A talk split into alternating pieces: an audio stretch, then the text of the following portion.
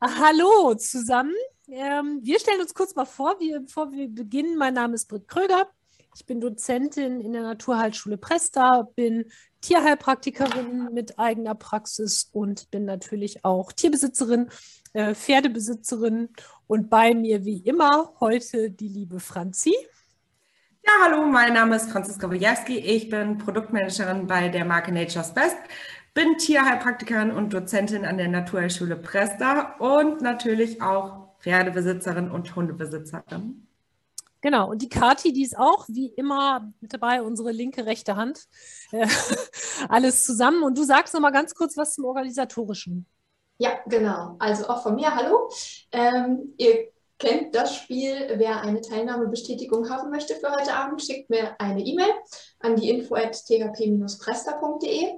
Ähm, Franzi und Britt freuen sich, wenn ihr eure Fragen direkt stellt. Ihr dürft dazu gerne eure Mikros immer freischalten. Wenn nicht, dann nutzt den Chat, dann stelle ich die Fragen. Wenn das Fragen sind, worüber die beiden gerade sprechen, dann stelle ich die direkt. Ansonsten allgemeine Fragen sammle ich für den Schluss. Und wenn ihr den Anfang verpasst, das Ende verpasst, wie auch immer, dann gibt es die Aufzeichnung später im YouTube-Kanal, auf unseren Homepages oder dann halt in ein paar Wochen irgendwann äh, im Podcast-Kanal. Genau. Oder Fragen, die wir vielleicht einfach spontan nicht beantworten können, die beantworten wir dann gerne im Nachhinein auch per E-Mail. Das ist überhaupt kein Problem, gerade wenn es auch nochmal um spezielle Pflanzenbeschreibungen oder Zusammensetzungen vielleicht von Produkten geht, dann machen wir das auch sehr gerne.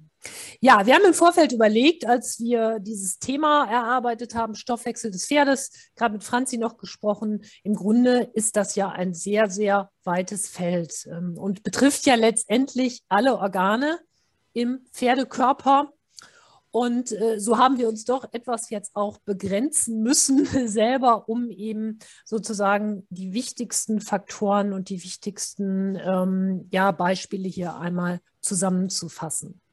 Insofern, wenn da noch weiterführende Fragen sind, dann sind wir gerne bereit, da auch noch mal was zu, zu sagen. Das schon mal vorab. Genau, hab, Stoff, ja? Ich habe ein ganz witziges äh, frei zitiert. Ähm, ich habe gelesen in der Vorbereitung von diesem Webinar nochmal, dass wenn man das größte Verkehrsnetz der Welt nimmt, der Stoffwechsel trotzdem noch tausendmal größer ist. Das fand ich sehr passend, ähm, wie die Leitbahnen im Körper sind zum Thema Stoffwechsel. Genau, ja, das finde ich auch sehr passend. Denn äh, was man sagen muss, wenn wir jetzt die, ähm, die sozusagen fachlich korrekte Definition uns einmal vornehmen, alle Vorgänge die mit der chemischen Umsetzung von Stoffen im Körper zusammenhängen. Das ist das, was wir Stoffwechsel nennen.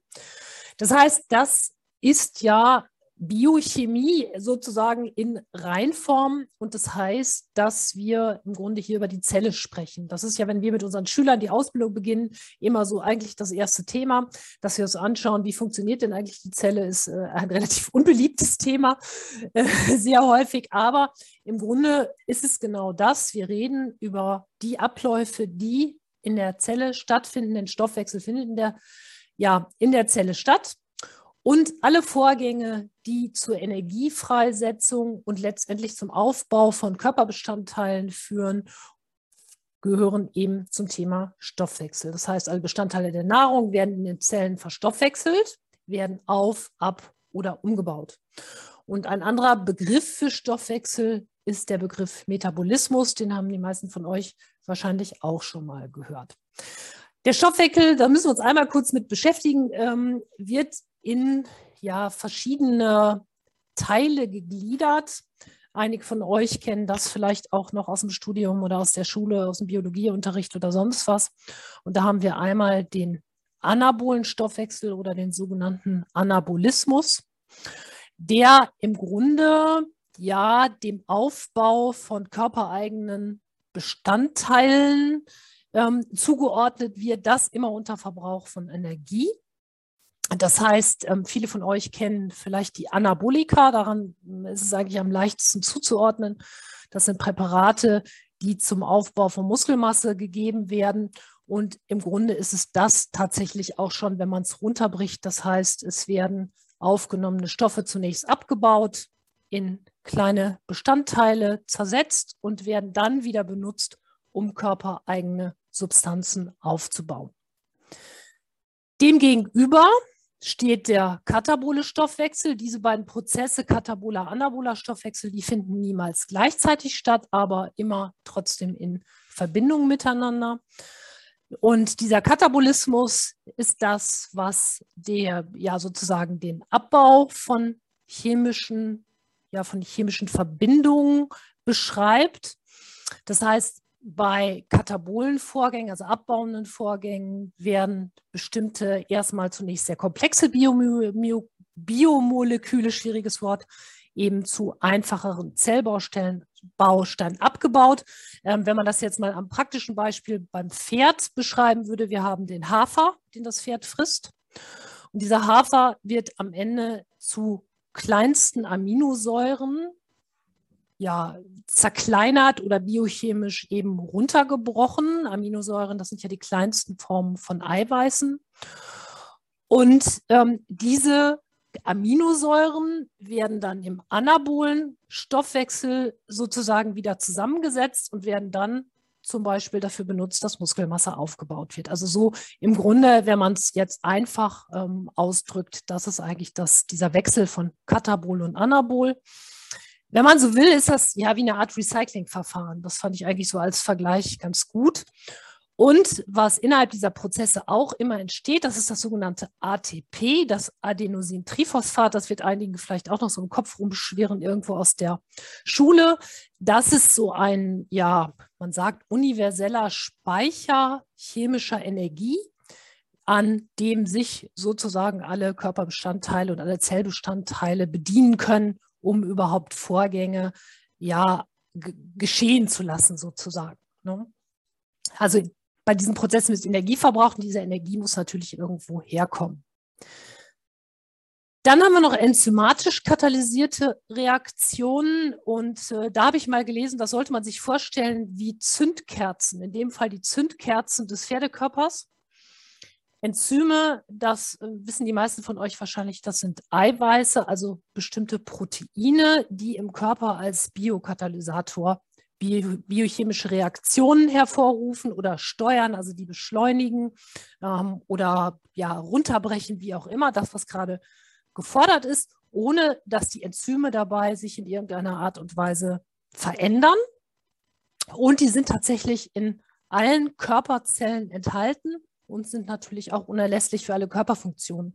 Man muss sich das so vorstellen, dass diese Enzyme ähm, nach dem Schlüssel-Schloss-Prinzip funktionieren. Das heißt, ein Enzym ist immer für eine ganz bestimmte Reaktion verantwortlich und für keine weitere. Das ist vielleicht auch nochmal ganz interessant. Man schätzt, dass es so in dem normalen, in Anführungsstrichen, Säugetierkörper irgendwas zwischen 10 und 15.000 verschiedene Enzyme gibt. Und äh, jede jedes Enzym hat eben eine bestimmte Funktion im Organismus. Dann gibt es noch eine spezielle Gruppe, über die wir nämlich heute hier auch sprechen. Das sind die sogenannten Stoffwechselenzyme. Auch die kommen natürlich, oder diese Enzymgruppe, die kommt natürlich auch im ganzen Körper vor. Und die werden dann in den entsprechenden Organen, in Knochen, im Blut produziert. Und ähm, da muss man auch sagen, dass die ganzen Organe ohne diese Enzyme überhaupt nicht funktionieren würden. Und ähm, ja, Stoffwechselenzyme sorgen natürlich auch dafür, dass die Nährstoffe aus der Nahrung ihre volle Wirkung entfalten können, denn das wiederum ist natürlich ganz wichtig wieder für den anabolen und katabolen Stoffwechsel und ähm, ja, helfen dann auch dabei, dass ähm, Vitamine, Mineralstoffe, Pflanzenstoffe, Hormone und so weiter zur Verfügung stehen. Und das erklärt auch wiederum, warum es zum Beispiel bei Stoffwechselproblemen, dazu kommt die Franzi nachher noch, auch zu Hormonproblemen kommt, weil tatsächlich diese ganzen verschiedenen ja, Biostoffe, wenn man die so nennen will, eben zusammengehören und eben auch nur zusammen in einer Einheit funktionieren. Dann haben wir noch den Aminosäurestoffwechsel. Aminosäuren sagte ich gerade schon, das sind ja kleinste Bauteile der Proteine.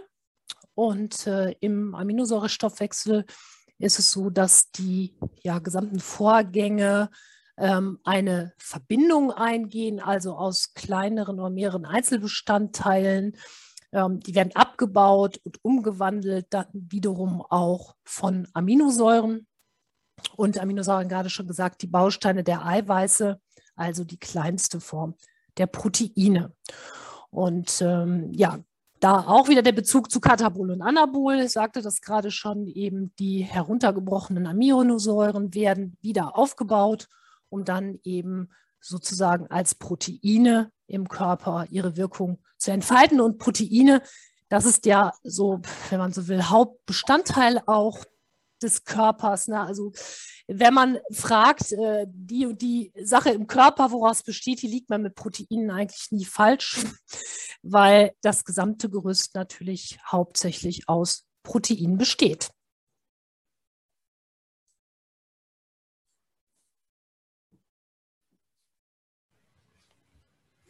Genau, also wenn wir jetzt einmal den Stoffwechsel im großen Ganzen uns anschauen, kann man zusammenfassend erstmal sagen, Kohlenhydrate sind wichtig für die Leistung, Eiweiß ist für die Regeneration nach erbrachter Leistung wichtig und Kohlenhydrate und Fett allgemein dienen dem Körper als Energielieferant und hilft der Muskulatur, Aminosäurenverluste während der Leistung ähm, durch Eiweißzufuhr zum Beispiel wieder zu regenerieren.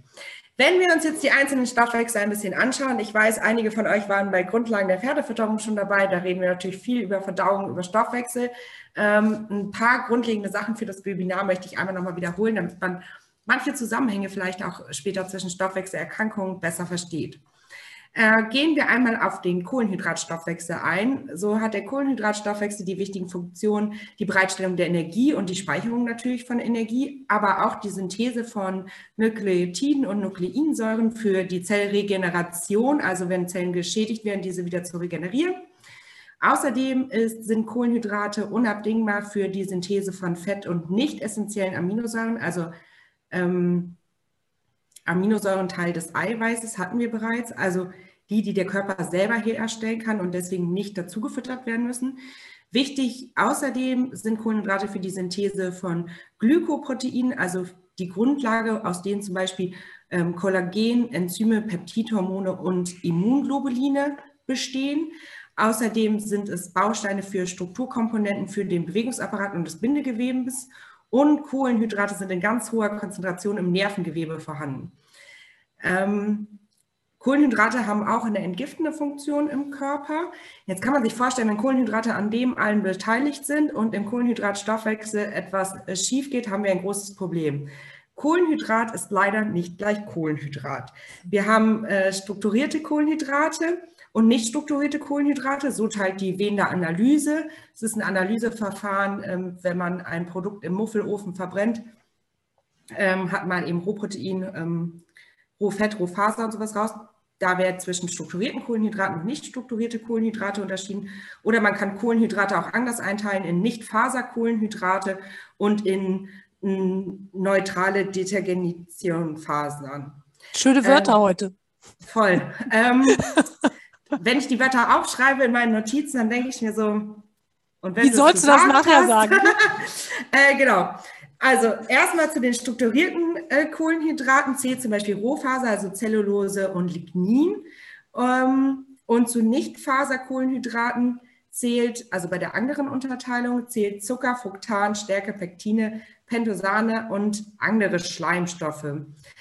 Das ist relativ wichtig zu wissen, wie wir Kohlenhydrate unterteilen können, weil es gibt eben Kohlenhydrate, die gut für den Körper sind und welche, die nicht gut für den Körper sind. Gruppe 1 ist ähm, zum Beispiel jetzt Zucker und Stärke. Äh, diese werden im Dünndarm verdaut und sind, haben, lösen eine Reaktion im Blutzuckerspiegel aus und sind damit wichtig für den Insulinhaushalt. Gruppe 2 sind schnell fermentierende Kohlenhydrate. Ähm, hierzu zählt Fructan und Pektine. Die sind verdauungsfördernd und leistungssteigernd, wenn natürlich das Pferd dann bewegt wird und in Leistung umsetzen kann. Ähm, die haben eine reduzierte Auswirkung auf den Blutzuckerspiegel und Gruppe 3 ist langsam fermentierende Kohlenhydrate. Dazu zählen Anteile von Zellulose und Hemicellulose, die im Dickdarm verdaut wird. Ähm, Nochmal ein Hinweis auf Grundlagen der Pferdefütterung im Webinar, wie es mit der Verdauung funktioniert. Und diese haben eben keine Auswirkung auf den Blutzuckerspiegel an sich und somit sind diese auch für zum Beispiel stoffwechselentgleiste Pferde Richtung EMS ähm, wichtig in ausreichender Menge zu füttern, weil sie eben keine Auswirkung auf den Blutzuckerspiegel haben. Und diese Gruppe 3, die keine Auswirkung hat, sollte eigentlich die Grundlage jeder Pferdefütterung sein. Und hier gewinnt das Pferd tatsächlich auch eben Energie. Also wenn ein Pferd jetzt bei kalten Nächten anfängt zu frieren, steigt der Rauffutterbedarf, weil das Pferd eben darüber Energie gewinnt und darüber auch Körperwärme produziert. Ganz, ganz wichtig ist hier auch die Gruppe 1 zu nennen. Gruppe 3 wollen wir, Gruppe 1 ist gefährlich, vor allem wenn wir ähm, uns zum Beispiel Richtung Hufrehe bewegen, dann werden diese durch die Kohlenhydrate der Gruppe 1 ausgelöst.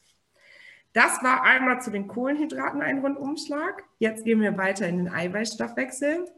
Eiweiß, Britt hat es gerade schon gesagt. Ach nee, Britt hat gesagt Eiweiß mit Aminosäuren, aber Eiweiß gleich Rohprotein. Wenn ihr euch einen Futtersack anguckt, ähm, erfahrt ihr nicht alles über Eiweiß ähm, oder über die Aminosäurenzusammensetzung, aber ihr erfahrt schon mal, wie viel Rohprotein in dem Produkt ist. Eiweiß wird, habe ich vorhin schon gesagt, grundsätzlich benötigt, um die Muskulatur aufzubauen, zu wachsen und für die Entwicklung des ganzen Organismus, weil Eiweiß eben überall dran beteiligt ist und Bestandteil von jedem, jedem Kleinstteil des Körpers ist. Ein Eiweiß an sich enthält einen hohen Gehalt an Stickstoff. Ähm, und Eiweiße, Proteine sind aneinandergereihte Aminosäuren.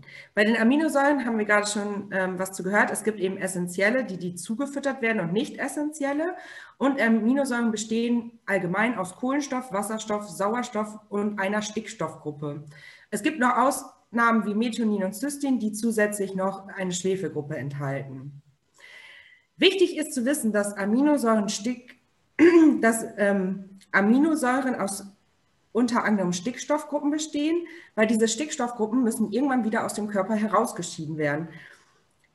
Stickstoff wird in Harnsäure und schließlich in der Leber zu Harnstoff umgewandelt und über die Niere ausgeschieden. Und hier sehen wir schon das erste, die erste Stoffwechselentgleisung. Wenn wir viel zu viel Eiweiß in den Stoffwechsel bringen, findet eine Überlastung statt und die Leber und die Niere muss richtig viel tun. Und hier kann die erste Stoffwechselentgleisung tatsächlich geschehen. Das ist auch das Gefährliche, wenn man ein Pferd mit zu viel Eiweiß füttert und damit quasi das Pferd, also die Leber, die Niere überlastet. Außerdem verbraucht der Umbau von Stickstoff zu Harnstoff sehr viel Energie, aber auch sehr viel Mangan. Ähm, also eine hohe Eiweißfütterung mit schlechten Aminosäuren, wo man sehr viel Stickstoff abbauen muss, hat, steigert automatisch den Manganbedarf eines Pferdes. Wie kann es zu einer starken Überversorgung mit Eiweiß zum Beispiel kommen? Und warum muss dann hier eine angepasste Fütterung stattfinden, zum Beispiel mit Mangan? Ist unbegrenzter Weidegang, wenn die Weide sehr eiweißreich ist. Heu aus dem zweiten Schnitt, wo wir oft einen hohen Proteingehalt haben. Heulage, zu viel Hafer, also alles, wo wir viel Eiweiß füttern. Es ist im Moment ein unheimlich großer Trend, ähm, Aminosäurepräparate zu füttern. Mhm. Ist generell auch sinnvoll, wenn das Pferd dementsprechend gearbeitet wird und dementsprechend Leistung braucht. Oder das Raufutter ähm, überlagert ist und sehr wenig Eiweiß enthält oder der Schnittzeitpunkt deutlich nach der Blüte war und man davon ausgehen kann, dass das Pferd einen bestimmten Mangel an essentiellen Aminosäuren hat. Ich will gar nicht dagegen reden. Ich will nur sagen, ähm, ja, bedarfsgerecht wie immer ist das A und O eigentlich, wie man füttern soll. Aber hier muss man aufpassen, zu viel Aminosäure, zu viel Aminosäurenprodukte, zu viel Eiweißprodukte im Pferd überlastet die Entgiftungsorgane. Darf ich da kurz ergänzen? Klar. Denkt auch an die Sojaprodukte. Also gerade beim Auffüttern von, ähm, von Turnierpferden ist Sojaschrot ja im Moment auch, ich sag mal, der letzte Schrei. Äh, funktioniert sicherlich auch, aber ich finde gerade bei Soja ähm, ist es relativ schwer einzuschätzen, wie der Pferdekörper darauf reagiert, oder Franzi?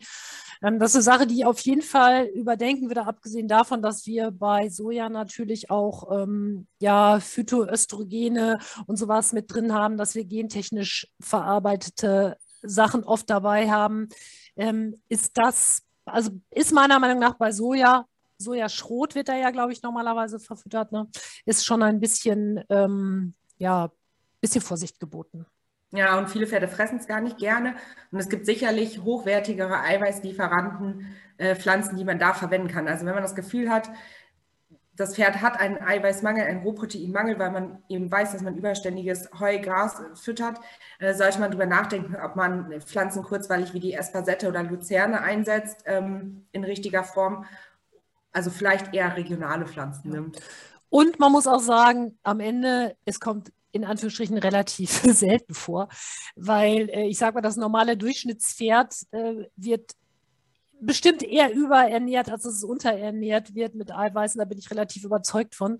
Und ähm, insofern gilt es da erstmal überhaupt zu überprüfen, ob wirklich Eiweißmangel hier das große Problem ist. Ne? Genau, manchmal haben wir auch eine Überversorgung mit Eiweiß tatsächlich, aber eine Unterversorgung mit essentiellen Aminosäuren. Das kann durchaus mal der Fall sein, je nach Eiweißqualität. Also wenn ihr Eiweiß eurem Pferd zufüttern wollt, weil ihr in der Aufbauphase, in der Antraining, äh, an, also ihr, euer Pferd neu antrainiert oder so, ähm, dann schaut einfach darauf, dass ihr hochwertige Aminosäuren, wirklich essentielle Aminosäuren reinfüttert. Es gibt richtig gute Produkte am Markt, es gibt weniger gute Produkte am Markt. Ähm, Meistens hat es was mit dem Preis zu tun, nicht immer. Ähm, da solltet ihr euch einmal die Zusammensetzung genau anschauen. Ich habe noch eine Anmerkung oder eine Ergänzung ja. ähm, von Natascha aus dem Chat. Aber ältere Pferde, vor allem Blüter, benötigen mehr Eiweiß als junge Pferde, schreibt sie. Genau, also wir haben, ähm, wenn die Pferde in Altersstoffwechsel in Anführungszeichen gehen, verbrauchen viele Pferde deutlich mehr Energie, um überhaupt Körpermasse zu halten, geschweige denn um äh, Fell vernünftig aufzuhalten, um die Muskulatur zu erhalten. Und da macht es Sinn auch, äh, deswegen ist es nicht nur ein Marketing-Gag, dass es Senior-Produkte gibt, das macht durchaus Sinn, guter Hinweis. Ähm, auch Pferde bis zu einem Jahr haben einen anderen Fütterungsbedarf und Pferde, die in den Altersstoffwechsel gehen, haben ebenfalls einen anderen, Fütterung, anderen Fütterungsbedarf. Das stimmt auf jeden Fall mit dem Eiweißbedarf. Ähm, wann ist ein Pferd alt? Die Frage kommt immer oft als nächstes. Ein Pferd ist dann alt, wenn es Alterserscheinungen hat. Ein Pferd ist weder mit 14 alt noch mit 20 alt, ähm, sondern ein Pferd ist alt, wenn der Bewegungsapparat stumpfer wird, die Warmlaufphasen länger sind, ähm, vielleicht nach dem Aufstehen es Probleme gibt, die ersten grauen Haare kommen, äh, das Pferd sich anatomisch ein bisschen verändert, dann tatsächlich äh, geht ein Pferd in den Altersstoffwechsel und ist alt. Das kann auch bei manchen Pferden mit zwölf sein, wenn sie ein hartes Leben hatten oder genetisch einfach so veranlagt sind. Ja. Dann noch eine Frage ähm, von Helga. Aber was ist mit Luzerne in Bezug auf Magenprobleme? Sind da große Mengen nicht eher ein Problem? ja, ich hatte die Luzerne mit angezogener Handbremse schon genannt. Äh, also weißt du, wie ich schon fast gedacht habe, aber es ist ein guter Hinweis. Wir können gerne in diesem Rahmen einmal drüber sprechen. Hm, es gibt tatsächlich Forschungsarbeiten dazu, äh, wo die Luzerne Magenirritation bis hin Magengeschwüre ausgelöst hat. Man muss hierbei allerdings sagen, dass zum Teil bei einigen Forschungsarbeiten der Versuchsaufbau ähm, nicht gut gewählt war. Es wurden Absetzer mit Luzerne-Häckseln gefüttert. Es wird wenig Aussage da getroffen über die Luzerne Häcksellänge, die einen, Ein also wie man heute weiß, einen Einfluss äh, auf die Magengesundheit hat. Und natürlich würde niemand eigentlich Absetzern rein mit Luzerne füttern. Das ist auch sicherlich ein Fehler des Versuchsausbaus. Ähm, die Luzerne ist eine gute Futtermittelpflanze, wenn sie gut eingesetzt ist über einen vernünftigen Bedarf und sie ersetzt natürlich nicht zu 100 Prozent ähm, Raufutter. Sie dient ja hier als Zusatzfuttermittel, als Mittel, um eben die Eiweißqualität aufzuwerten und die Eiweißmenge aufzuwerten. Bei richtigem Einsatz, meistens wird die Luzerne dann ja auch unter anderes Futter gemischt oder als Krippenfutter angereicht und nicht mit fünf Kilo am Tag verfüttert, ähm, sind die Forschungsarbeiten jetzt dahin tendierend, dass das keinen Einfluss hat. Die äh, Forschungsarbeit, wo das mit der Luzerne kritisch gesehen wurde, war ja auch das Interessante, dass ähm, Magengeschwüre oft, jetzt weiß ich nicht genau, wie rum es ist, also die einen, also generell treten Magengeschwüre durch Stress entweder am Mageneingang oder Magenausgang aus und durch die Zähnefütterung war es genau andersherum. Ähm, das war bei den Absetzern auch noch festzustellen. Wie immer, Absetzer generell haben sowieso mehr Stress natürlich in der Haltung, weil sie gerade von ihrer Mutter getrennt werden. Sie müssen eine neue Rangfolge rausfinden. Ein Pferd in einem Versuchsaufbau ist, wenn es unter, ja, versucht wird, unter, mit der Kontrollgruppe unter gleichen Umständen gehalten zu werden, wird es sicherlich nicht, gehalten wie sonst. Ähm, und es hat natürlich auch keine dauerhafte Raufutteraufnahme. Also hier gibt es mehrere Faktoren, die auf die Magengesundheit Einflussfaktoren haben und somit äh, ist der Versuch sehr, sehr umstritten und sicherlich nicht der letzte Schluss und der letzte ja. ja. Hinweis oder das letzte Wissen. Ne? Ja. Aus praktischer Erfahrung kann ich jetzt nur ähm, für mich sprechen, dass ich damit noch keine Probleme hatte. Ja, und was sicherlich bewiesen ist, dass es eben die Kauzeit deutlich verlängert, ähm, ob es jetzt Espersettfaser sind oder Luzernefaser. Wer jetzt die Luzerne nicht so gerne nehmen möchte. Oder Timothy-Grasfaser gibt es ja auch mittlerweile, also Fruktanarmlösung. Ähm, es ist erwiesen und das in vielen Versuchen, in vielen Kaufversuchen, dass auf jeden Fall die Futteraufnahmelänge dadurch deutlich gestreckt wird, dass man mehr Faser im Futter hat. Ich würde ganz gerne einmal noch zum Eiweißstoffwechsel ein, eine ergänzende Sache noch eben sagen, weil wir das ja immer so ein bisschen auch in Zusammenhang vorwiegend bringen mit Muskelaufbau und Gewebeaufbau und wollte nur noch einmal darauf hinweisen, dass jetzt in Bezug auf den Stoffwechsel, bei dem wir ja heute auch sind, wir da auch immer an die Hormone und an die Enzyme denken müssen. Das heißt, auch für den Aufbau der Hormone im Pferdekörper, für die Funktion und den Aufbau der Enzyme muss sozusagen genug Eiweiß übrig bleiben. Ne? Also das ist nicht nur jetzt äh, sozusagen das, was wir sehen, wirklich effektiv, sondern das kann eben auch zum Problem werden. Genau. Dann, äh, Kathi, gibt es weitere Fragen bis hierhin oder Anmerkungen? Ähm, ja, aber die würde ich gerne zum Schluss dann stellen. Okay, okay. ich glaube, das führt sonst zu weit.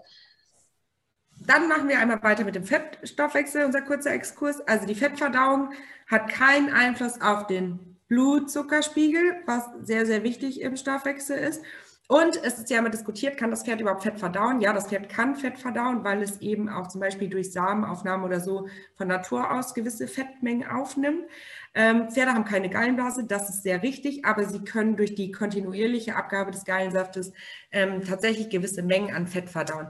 Hier kommt es natürlich wie immer auf die Fettqualität an. Nicht jedes Öl ist für die Pferdefütterung sicherlich geeignet. Auch wir sollten nicht jedes Fett aufnehmen. Ähm, und Einige Öle haben Zusatznutzen. Es gibt auch noch bei uns in der Aufzeichnung ein Webinar zu verschiedenen Ölen, mit welchen Zusatznutzen welches Öl hat. Ähm, generell ist es aber so, dass ein Pferd gewisse Fettmengen sehr gut verdauen kann und Fett natürlich ein Energielieferant ist. Und wenn eine Stoffwechselentgleisung vorliegt, Fett, dadurch, dass es keinen Einfluss auf den Blutzuckerspiegel ist, ein guter Energieträger ist, ähm, gerade zum Beispiel ältere Cushing-Patienten, die sehr oft sehr stark abmagern, ähm, können zum Teil mit einer Ölfütterung an Körpermasse aufgefangen werden. Kommen wir nun einmal zum Mineralstoffwechsel. Der Mineralstoff, also ja. Darf ich noch eine Sache zum Fettstoffwechsel ja. sagen, weil ich äh, dazu gerade aktuell was gelesen habe. Und zwar hat man da jetzt Untersuchungen gemacht an Pferden, das ist noch gar nicht lange her. Ähm, ich glaube, in München gab es eine, ja, so eine Mini-Studie dazu und man hat festgestellt, man hat also so eine ähm, zum Fettstoffwechsel des Pferdes schon mal Untersuchungen gemacht. Ich glaube, das ist jetzt ungefähr 30 Jahre her und hat festgestellt, dass hier die Evolution sozusagen sehr schnell vorangegangen ist. Das heißt, man weiß, dass Pferde heute einfach durch die Haltung und durch die Fütterung, die wir ja jetzt schon beim Hauspferd sehr, sehr lange so durchführen, die Verstoffwechslungskapazität ähm, von Fett sich deutlich gesteigert hat. Also so, dass man es im Versuch wirklich körperlich auch feststellen konnte. Ähm, das heißt, das ist, finde ich immer ganz interessant, dass sich sozusagen Epigenetik, ist ja ein bisschen Epigenetik auch quasi, ähm, äh, sozusagen da doch auch was ändert, dass wir also so stark in, äh, unsere Tiere im Grunde auch durch eine Fütterung, die wir einführen, dann auch beeinflussen können. Es gibt beim Hund ja auch ähnliche Phänomene, ne, wo sich das sehr, sehr schnell, wo Evolution sonst Jahrhunderte gedauert hat, geht es dann eben manchmal auch etwas schneller. Das fand ich nur ganz spannend. Deswegen wollte ich es noch eben loswerden. Sehr gut. Das ist schon witzig, worüber man manchmal noch äh, stolpert. Und also es gibt wirklich, gerade der Pferdebereich ist unheimlich im, im Fokus von verschiedenen Forscher geraten. Ähm, auch, also es gibt verschiedene Vereine dazu, die wirklich auch Forschung fördern. Das ist sehr interessant, was auch in letzter Zeit passiert. Ich hoffe ja immer noch auf die Studie, in der ähm, verschiedene Rassen besser beurteilt werden, weil oft sind natürlich, weil wir eben bestimmte Populationen wie Vollblüter, Warmblüter viel haben, die Forschung daran. Ich äh, würde mir tatsächlich noch mehr Forschungsarbeiten an Spezialrassen wünschen, äh, gerade so auf ähm, verschiedene Muskelgruppen, Quarter im Gegensatz zum Vollblut, also Langstreckenpferd im Gegensatz zum Kurzstreckenpferd oder Islandpferd, ähm, Spurenelementbedarf im Gegensatz zum Friesen, im Gegensatz zum Warmblut. Das sind alles so Forschungsliebeleien. Ich darf ja mit einigen Universitäten kooperieren und da Bachelor- und Masterarbeiten betreuen. Ich habe immer noch die Hoffnung, dass ich mir irgendwann auch so ein großes Thema wünschen kann und dann irgendwer sich da wirklich dran setzt. Aber ich werde berichten, sobald es soweit ist. Kommen wir nun zu den Mineralien. Ähm, Mineralien, Spurenelemente in jedem Webinar eines der Hauptthemen immer ganz wichtig. Ähm, warum wichtig? Weil Mineralien wirklich ähm, in den Zellen arbeiten und ähm, Stoffe hin und her schleusen. Außerdem sind das ganz wichtige Bausteine für Knochen, aber auch für Hormone und ebenso wie Vitamine Bestandteile von vielen Enzymen. Und ohne Hormone und Enzyme passiert natürlich nichts im Stoffwechsel und funktioniert auch nichts im Stoffwechsel. Ganz, ganz wichtig, seid hier vorsichtig, wenn ihr mineralarm füttert und zusätzlich eine Überfütterung mit Weidegras, also zum Beispiel auch mit Protein stattfindet, ähm, haben wir eine deutliche Mangelernährung. Ich hatte das Beispiel Mangan vorhin beim Spurenelement schon mal. Ähm, dann treten eben deutlich mehr Mängel bei den Mineralien auf. Genauso ist es hier auch bei einer ständig limitierten Fütterung. Also wenn wir überständiges Heu haben, weil wir zum Beispiel ein EMS-Fett haben ähm, und das Heu quasi Todtöter am tötesten ist, muss man auch hier über eine gesunde und sinnvolle Mineralstoffergänzung ähm, nachdenken, um einfach Defizite auszugleichen. Wir haben bei einem deutlichen Mineral- und Spurenelementmangel natürlich eine Schwächung des Fett- und Zuckerstoffwechsels ähm, bis hin zu sogar einer Störung der Leber und, des Leber- und Nierenstoffwechsels. Wir hatten in dem Webinar zu Cushing auch, äh, dass es Theorien darüber gibt, dass zum Beispiel ein deutlicher Manganmangel über die Dauer bei Pferden Cushing im Alter hervorrufen kann. Nur um noch einmal zu verstehen, wie wichtig Mineralstoffe und Spurenelemente für ein Pferd tatsächlich sein können.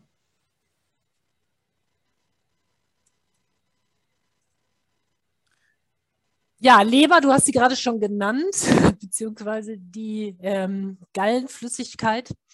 Leber, zentrales Stoffwechselorgan. Ähm, ja, die Leber ist, wenn man jetzt ähm, gucken würde, würde sagen, naja, welches ist denn eigentlich das Wichtigste, obwohl es das Wichtigste im Körper natürlich nie gibt, aber äh, wäre doch wahrscheinlich die Meinung einheitlich so, dass man sagt, die Leber ist eigentlich mit das wichtigste Stoffwechselorgan. Wir haben gesagt, eigentlich sind alle Organe auch Stoffwechselorgane, aber sie, die Leber, ist da wirklich schon etwas hochgehoben, wenn man so will. Ja, Zentrallaboratorium des Körpers, größte Drüse bei Wirbeltieren und die Leber reguliert eigentlich fast alles im Körper. Das heißt, sie reguliert den Eiweiß, den Fett und den Zuckerstoffwechsel, dient als ja, Filter als Entgiftungsstation für den Körper und produziert, Franzi hat es gerade gesagt, den Gallensaft. Ähm, beim Pferd sind das ungefähr sechs Liter am Tag, kann man sagen. Und im Gegensatz zu vielen anderen Tieren hat das Pferd keine Gallenblase. Das heißt, dieser ja, Saft wird sozusagen kontinuierlich abgegeben und ähm, kann eben bei der Verdauung dann helfen. Also wir haben eine Emulgation der Nahrung, ähm, im Darm wird abgepuffert. Und ähm, dafür ist die Leber ja bekannt. Die Leber hat eben ein riesengroßes Regenerationsvermögen. Wir wissen also von vom Humanbereich, wo eine Leber transplantiert wird, dass die Leber auch nachwächst und dass äh, selbst Menschen, die schwer alkoholabhängig sind und wo die Leber zum Beispiel sehr stark schon angegriffen ist, bei einer Umstellung des Lebenswandels dieses Organ sich tatsächlich wieder komplett regenerieren kann. Ähm, interessant ist vielleicht auch noch, dass eben bei Überlastung es sehr, sehr lange überhaupt gar keine Symptome gibt oder erkennbare Symptome gibt, jetzt auch nicht für den Pferdebesitzer unbedingt. Und man sagen kann, erst wenn 70 bis 80 Prozent der Leber effektiv nicht mehr funktionieren, ist es so, dass sie ihre Arbeit dann eigentlich auch nicht mehr verrichten kann. Das heißt, davor leidet sie sozusagen stumm vor sich hin, kann aber ihre Arbeit eben noch verrichten. Diese Sache ist ein großer Unterschied zu Leberwerten. Ähm, Im Gegensatz dazu steht, dass eigentlich, wenn ich ein Blutbild nehme und ich habe Leberwerte, diese sehr früh schon sozusagen zwischendurch aus dem Ruder laufen können. Das heißt, wenn ich einem Pferd ein Schmerzmittel spritze und würde danach jetzt Blut abnehmen, dann sehe ich dann schon einen Anstieg der entsprechenden Leberwerte, Leberenzyme, die auch zum Teil gemessen werden eben. Ähm, das ist nochmal ein großer Unterschied. Das bedeutet aber nicht, dass die Leber sozusagen hier jetzt einen irreversiblen oder einen sehr schweren Schaden genommen hat, sondern da sehen wir das natürlich schon dann ähm, etwas früher. Das heißt, die Leber als zentrales Stoffwechselorgan ähm, gilt gepflegt, wenn man so will. Ähm, die ist sehr wichtig, weil sie an all diesen Prozessen eben beteiligt ist. Und es gibt auch für die Leber so ein bisschen, wenn man will, man nennt das so Frühmarker. Das heißt, so ja, bestimmte Dinge, auf die der Pferdebesitzer achten kann, die uns eventuell oder die dem Pferdebesitzer eine, ja, einen Hinweis geben kann, dass die Leber ähm, ja im Moment schwer arbeiten muss oder eben so ihre Probleme hat. Ähm, ganz häufig fängt das an mit einem gewissen ja, Leistungsabfall, Leistungsdepression oder mit einer schlechten Kondition, die das Pferd plötzlich zeigt. Also eine Müdigkeit. Ähm, oftmals, äh, das ist was, was wir unseren ähm, Schülern auch in der, Tierheilpra der Tierheilpraktika-Ausbildung immer beibringen, haben wir so typische Sachen wie ja so Augenausfluss, ne, der jetzt nicht wirklich entzündlich ist, aber sagt man so ein bisschen brauner Schmock in den Augen. Hm, oftmals ist das Fell ähm, so ein bisschen spackig, fettig, wenn ich das anfasse, aber übertrieben. Ne? So klar, das Pferd hat natürlich auch eine Fettschicht auf seinem Fell, muss es ja auch, aber dass man so das Gefühl hat, hm, das ist alles so ein bisschen spackig. Ähm, sehr häufig ist die Muskulatur verhärtet. Ähm, ich habe mal ein Pferd mit schweren Leberproblemen gehabt, wo ich die Akupunkturnadel nicht in den Rücken bekommen habe, weil das so, die Muskulatur so fest war, so verspannt war.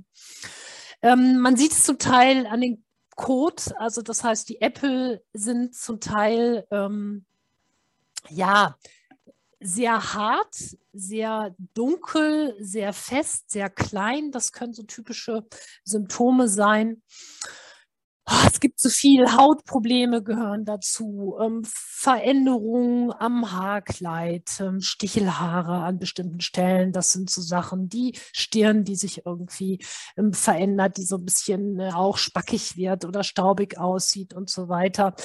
Ähm, leichte Koliken, ne, das kann, gehört auch dazu. Also immer mal wieder so an der richtigen Kolik vorbeigeschraubt, also Magenprobleme, Darmprobleme, ähm, Bauchschmerzen zwischendurch einmal ähm, oder insgesamt auch Hautprobleme, manchmal auch Schwellungen, eben äh, Gallen so an den, an den Beinen und so weiter. Das können eben alles Hinweise darauf sein, dass die Leber eben ja gerade auf Hochtouren arbeitet oder da eben Probleme hat.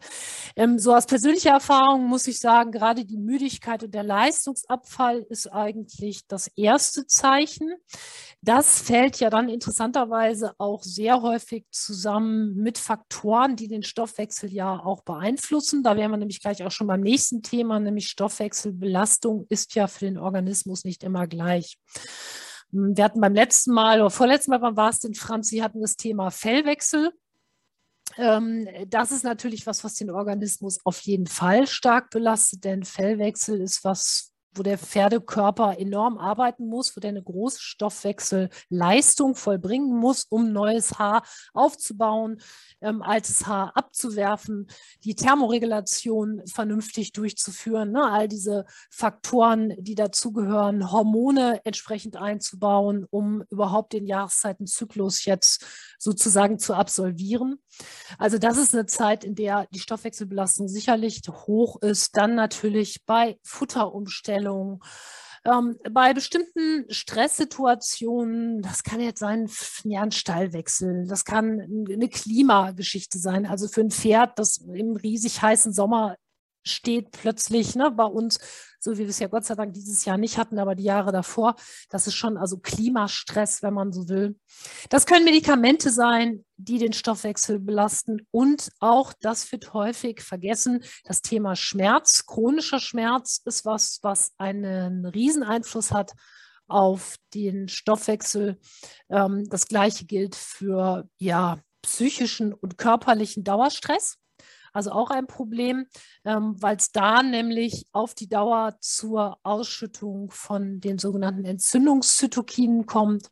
Das sind Botenstoffe, die ähm, ja bei einer Reaktion des Immunsystems gebildet werden und die dann letztendlich dafür sorgen, dass sich ähm, ja metabolisch, also im Stoffwechsel, verschiedene Sachen nochmal weiter verschieben. Das heißt, das ist immer so eine Kaskade, die da letztendlich in Gang gesetzt wird.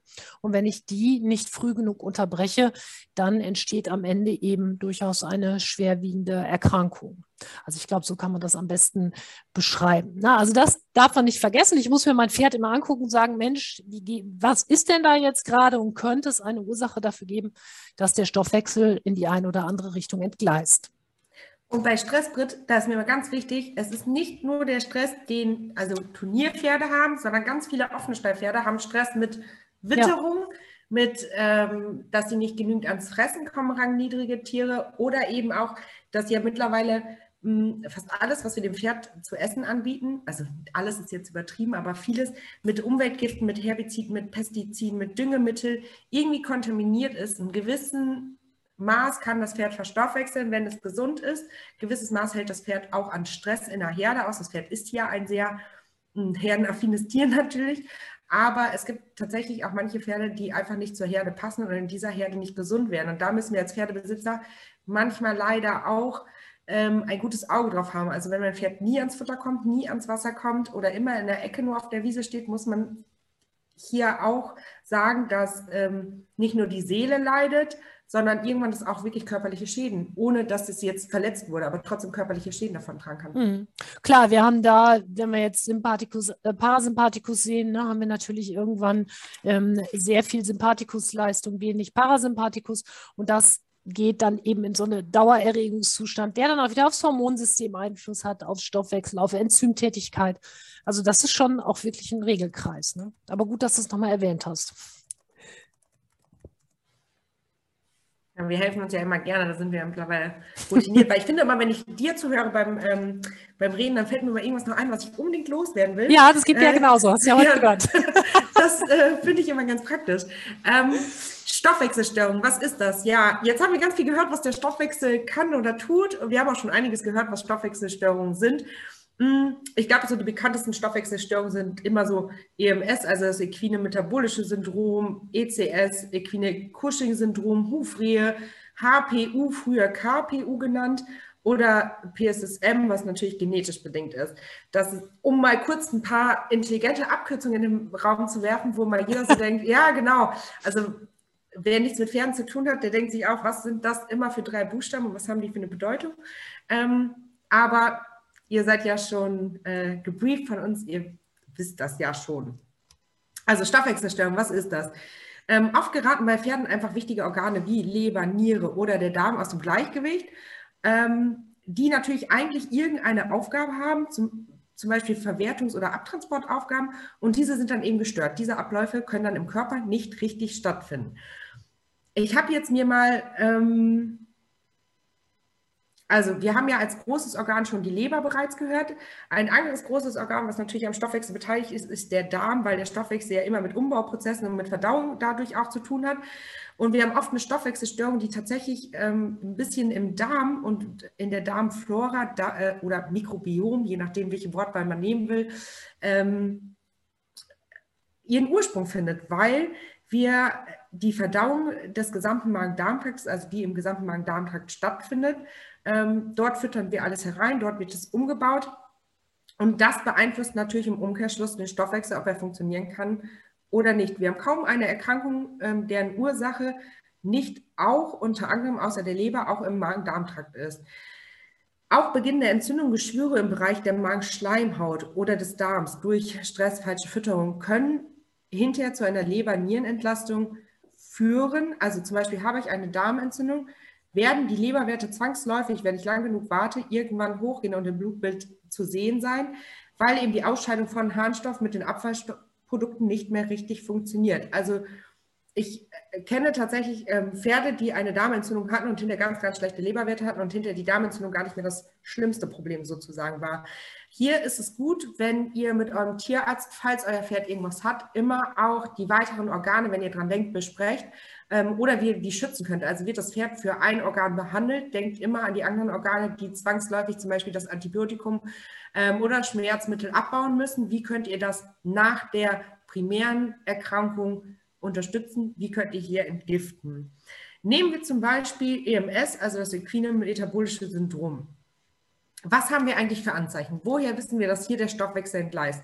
Wir haben eine Fettbildung, wir haben einen Muskelrückgang, wir haben verringerte Leistungsfähigkeit, Aufmerksamkeitsdefizite ganz oft, also dass die Pferde einfach ruhiger werden, nicht mehr uns so gut zuhören.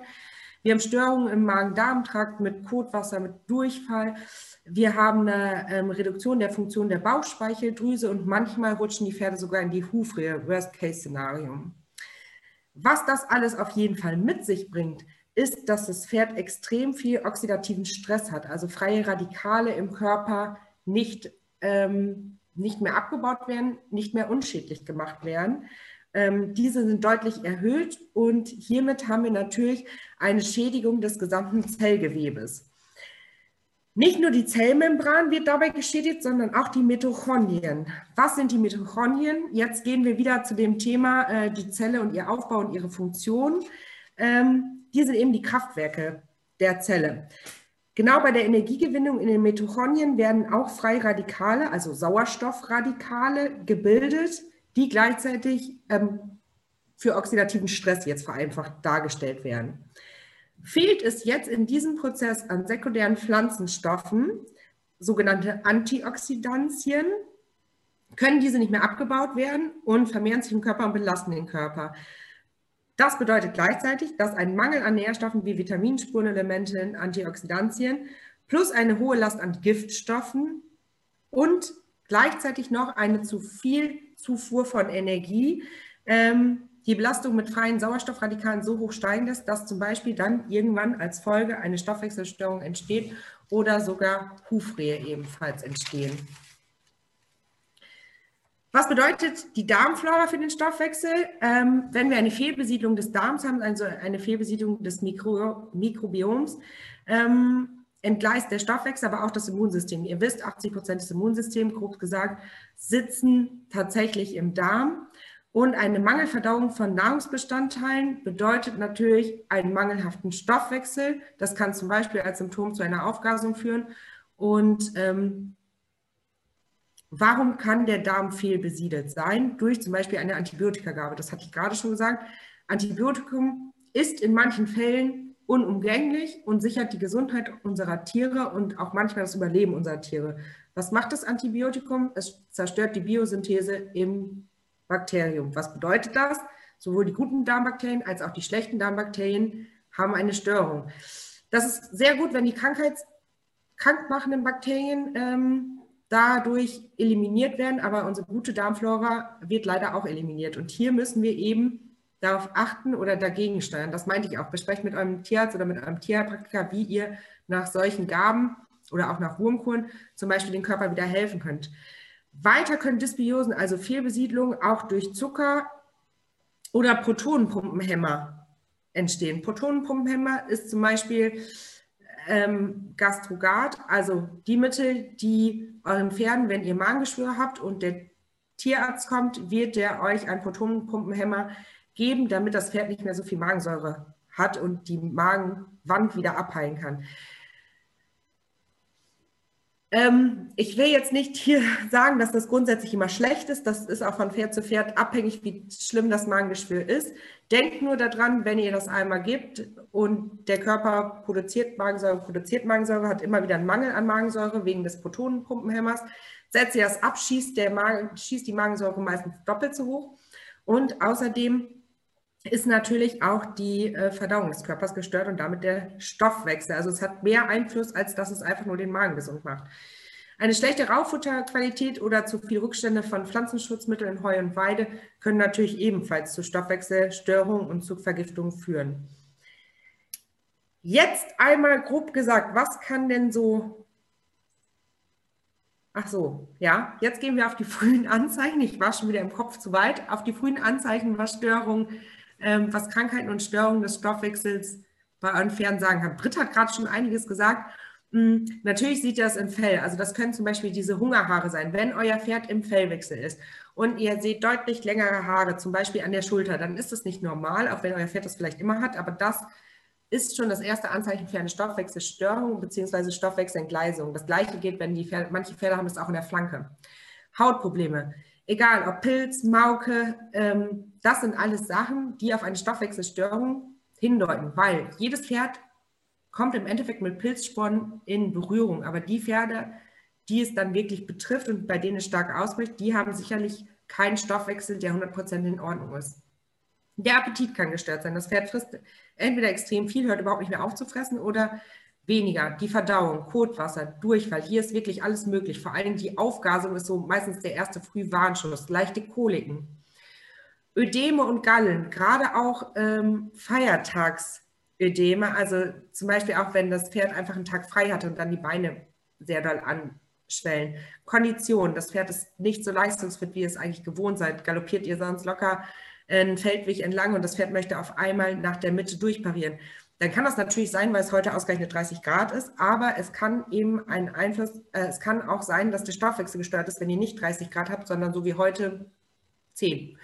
Ähm, Sehnenprobleme. Ein gestörter Stoffwechsel führt, führt natürlich durch eine, zu einer gestörten Versorgung des Bewegungsapparats, des Stützapparats.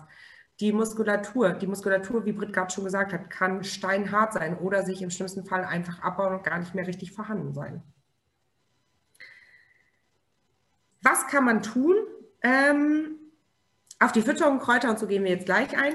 Genau. Aber was man äh, noch außerhalb Fütterung und Kräuter tun kann, ist natürlich die Haltung optimieren. Also Pferde sollten wenig Stress haben, sollten auch bei Nässe und Kälte die Möglichkeit haben, sich unterzustellen.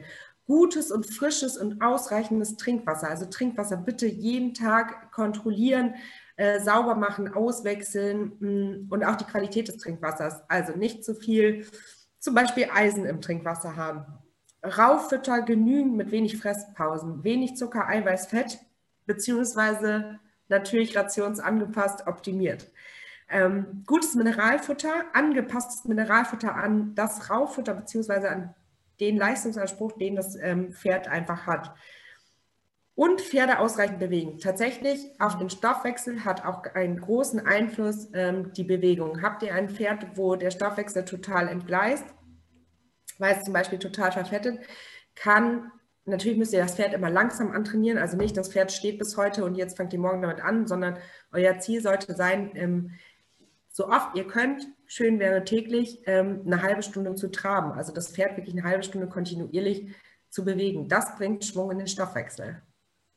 Genau, und das ist, glaube ich, auch, würde ich sagen, mit das größte Problem ne? oder oft das größte Problem. Zu viel Futter bei zu wenig Bewegung und dann vielleicht noch das falsche Futter.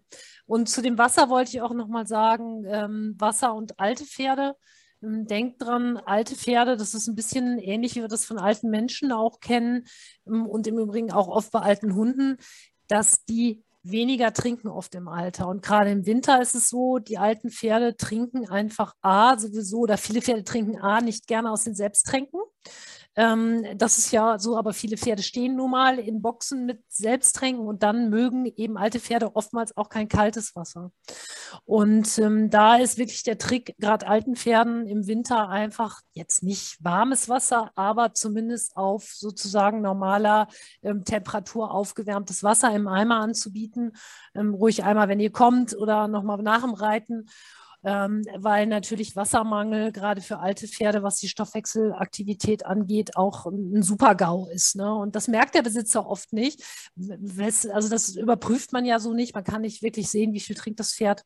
Ähm, nimmt es normalerweise nur wahr, wenn sie übermäßig trinkt. Beim Hund zu Hause, da sehe ich schon mal eher, ne, muss ich den Napf jetzt oft leeren oder nicht oder trinkt er gar nichts. Aber beim Pferd ist das was, was oft nicht bedacht wird. Das Gleiche ist, wie Franzi gerade sagte, Qualität. Das heißt, es gibt auch Pferde, die mögen das einfach nicht. Gerade wenn das Wasser so aus den abgestandenen alten Leitungen kommt und dann ganz orange ist, ne, vor lauter ähm, Eisen. Oder wenn es zugefroren war im Winter und dann wieder auftaut, die Leitung, genau. dann ähm, muss man es eigentlich auch erst ein bisschen durchspülen. Ich ja. weiß, ihr habt nicht alle die Pferde zu Hause stehen und manchmal ist es eine Diskussion mit dem Stallbesitzer. Ähm, ich will auch nicht dazu aufrufen, es heimlich zu machen, aber das hat schon einen großen Einfluss, wie viel die Pferde trinken. Weil viele Koliken im Winter entstehen tatsächlich ja. dadurch, weil die Pferde zu wenig trinken. Ne? Genau, das ist, ähm, wird wirklich unterschätzt. Ne? Das ist, ja. ähm, ist, eine, ist, eine, schwierige Sache. Und das kann, da muss man ein bisschen rausfinden, was für ein Pferdetyp man hat, jetzt hat. Heißt jetzt nicht, ihr müsst jetzt Mineralwasser kaufen äh, oder so wie ich das manchmal sehe, wo dann äh, flaschenweise Vitamalz im Winter gefüttert wird. Das jetzt bitte auch nicht. Aber ähm, so in seinem eigenen Rahmen die Sachen eben anbieten. Man kann im Winter einfach mal, wenn das Wasser eiskalt ist, mal in Eimer abfüllen und mal heißes Wasser dazu kippen, dass man ein bisschen. Ja, man. Weitere Möglichkeit ist, ein Mesh zu verfüttern. Gibt es ja auch mittlerweile in getreidefreier Form und das einfach mit dem Wasser ein bisschen längen, sodass die Pferde hier auch nochmal eine extra Portion Flüssigkeit aufnehmen. Ne? Das ist auf jeden Fall eine gute Idee. Und daran auch denken im Winter, wenn eben auch viel gearbeitet wird, die Pferde viel geschwitzt haben, dass dann natürlich eine bestimmte Menge Wasser auch wieder rein muss. Ja. Genau, sonst noch was dazu? Diese allgemeinen Sachen, Franzi? Nee, haben wir alles gesagt, oder? Haben wir, glaube ich, alles gesagt. Also was ich bei Wasser auch nochmal mache, ist, wenn ich eh zum Beispiel jetzt von uns einen Kräutersaft fütter, hm, meine, Gott, sei Dank, ist natürlich bei jedem Pferd, ihr müsst es ein bisschen ausprobieren, ob ihr lieber ein sehr verwässertes Mesh anfüttert oder, ähm, oder warmes Wasser reintut. Ich mache auch manchmal einfach einen Schuss vom Kräutersaft rein, den ich eh übers Futter sonst geben würde. Ähm, dann ist es quasi Wasser mit Flavor, das trinkt meine ganz gerne. Ja, genau. Ja, dann können wir natürlich den Stoffwechsel tatsächlich, wenn man so will, medizinisch unterstützen. In dem Fall jetzt hier phytotherapeutisch. Also haben hier, oder ich habe hier mal so ein paar typische Pflanzen rausgesucht, die zur Unterstützung des Stoffwechsels eingesetzt werden können. Es gibt auch noch ganz viele andere, das ist klar. Aber das sind eigentlich so ganz typische, vor allen Dingen hier darum auch an erster Stelle ist immer eigentlich, wenn wir auch über die Leber sprechen als zentrales Stoffwechselorgan, die Mariendistel ist eine Riesenpflanze, wenn nicht sogar die größte Pflanze für die Leber. Eine Pflanze, die leberprotektiv wirkt. Das heißt, dieses Silimarin, was in der Mariendistel enthalten ist, ähm, sorgt dafür, dass diese Doppellipidschicht der Zellmembran, die ja um jede Zelle herum ist und die die Zelle ja auch schützt und die eben ja bestimmte Stoffe reinlässt, in die Zelle bestimmte Stoffe nicht reinlässt, dass die ähm, diese Zellmembran stabilisiert und dafür sorgt, dass bestimmte Zellgifte einfach in die Leberzellen nicht eindringen können. Das ist relativ spektakulär, weil da gibt es tatsächlich eigentlich nur ein, ich glaube nur drei Pflanzen insgesamt, die das überhaupt können. Und die Mariendistel ist da wirklich sozusagen der Vorreiter. Ihr wisst, bei der Knollenblätterpilzvergiftung zum Beispiel gibt es überhaupt kein anderes Antidot als die Mariendistel. Es gibt also keinen chemischen Stoff, der dem gleichkommt. Und insofern ist sie eine riesige Pflanze, was das angeht. Also stabilisiert die Zellmembran, ähm, aktiviert die Proteinsynthese der Leberzellen an sich und unterstützt so die Regeneration der Leber. Ähm, neueste Forschung, was die Mariendistel angeht, ähm, konnte zeigen, dass ähm, es sie einen stark krebshemmenden Effekt zusätzlich auch noch hat, besonders in Kombination mit Kurkuma. Da gibt es jetzt oft auch Produkte, die vergesellschaftet sind. Ähm, da wurde geforscht an Darmtumoren, ist jetzt beim Stoffwechsel nicht, aber man muss sagen, am Ende ist natürlich Krebs auch eine Stoffwechselentgleisung, wenn man so will. Ne? Ja, Schutz vor ähm, Leberschäden, vor Lebererkrankungen. Ich setze zum Beispiel die Mariendistel gerne ein, wenn besonders starke Wurmkuren gegeben werden müssen, ne, wenn das irgendwie unabänderlich ist oder eben auch im Zusammenhang mit sozusagen Medikamentenausleitung, ne, wenn das Pferd jetzt vielleicht für eine lange Zeit Schmerzmittel bekommen hat oder so, ist die Mariendistel eine Pflanze, die ihr wirklich sehr gut einsetzen könnt.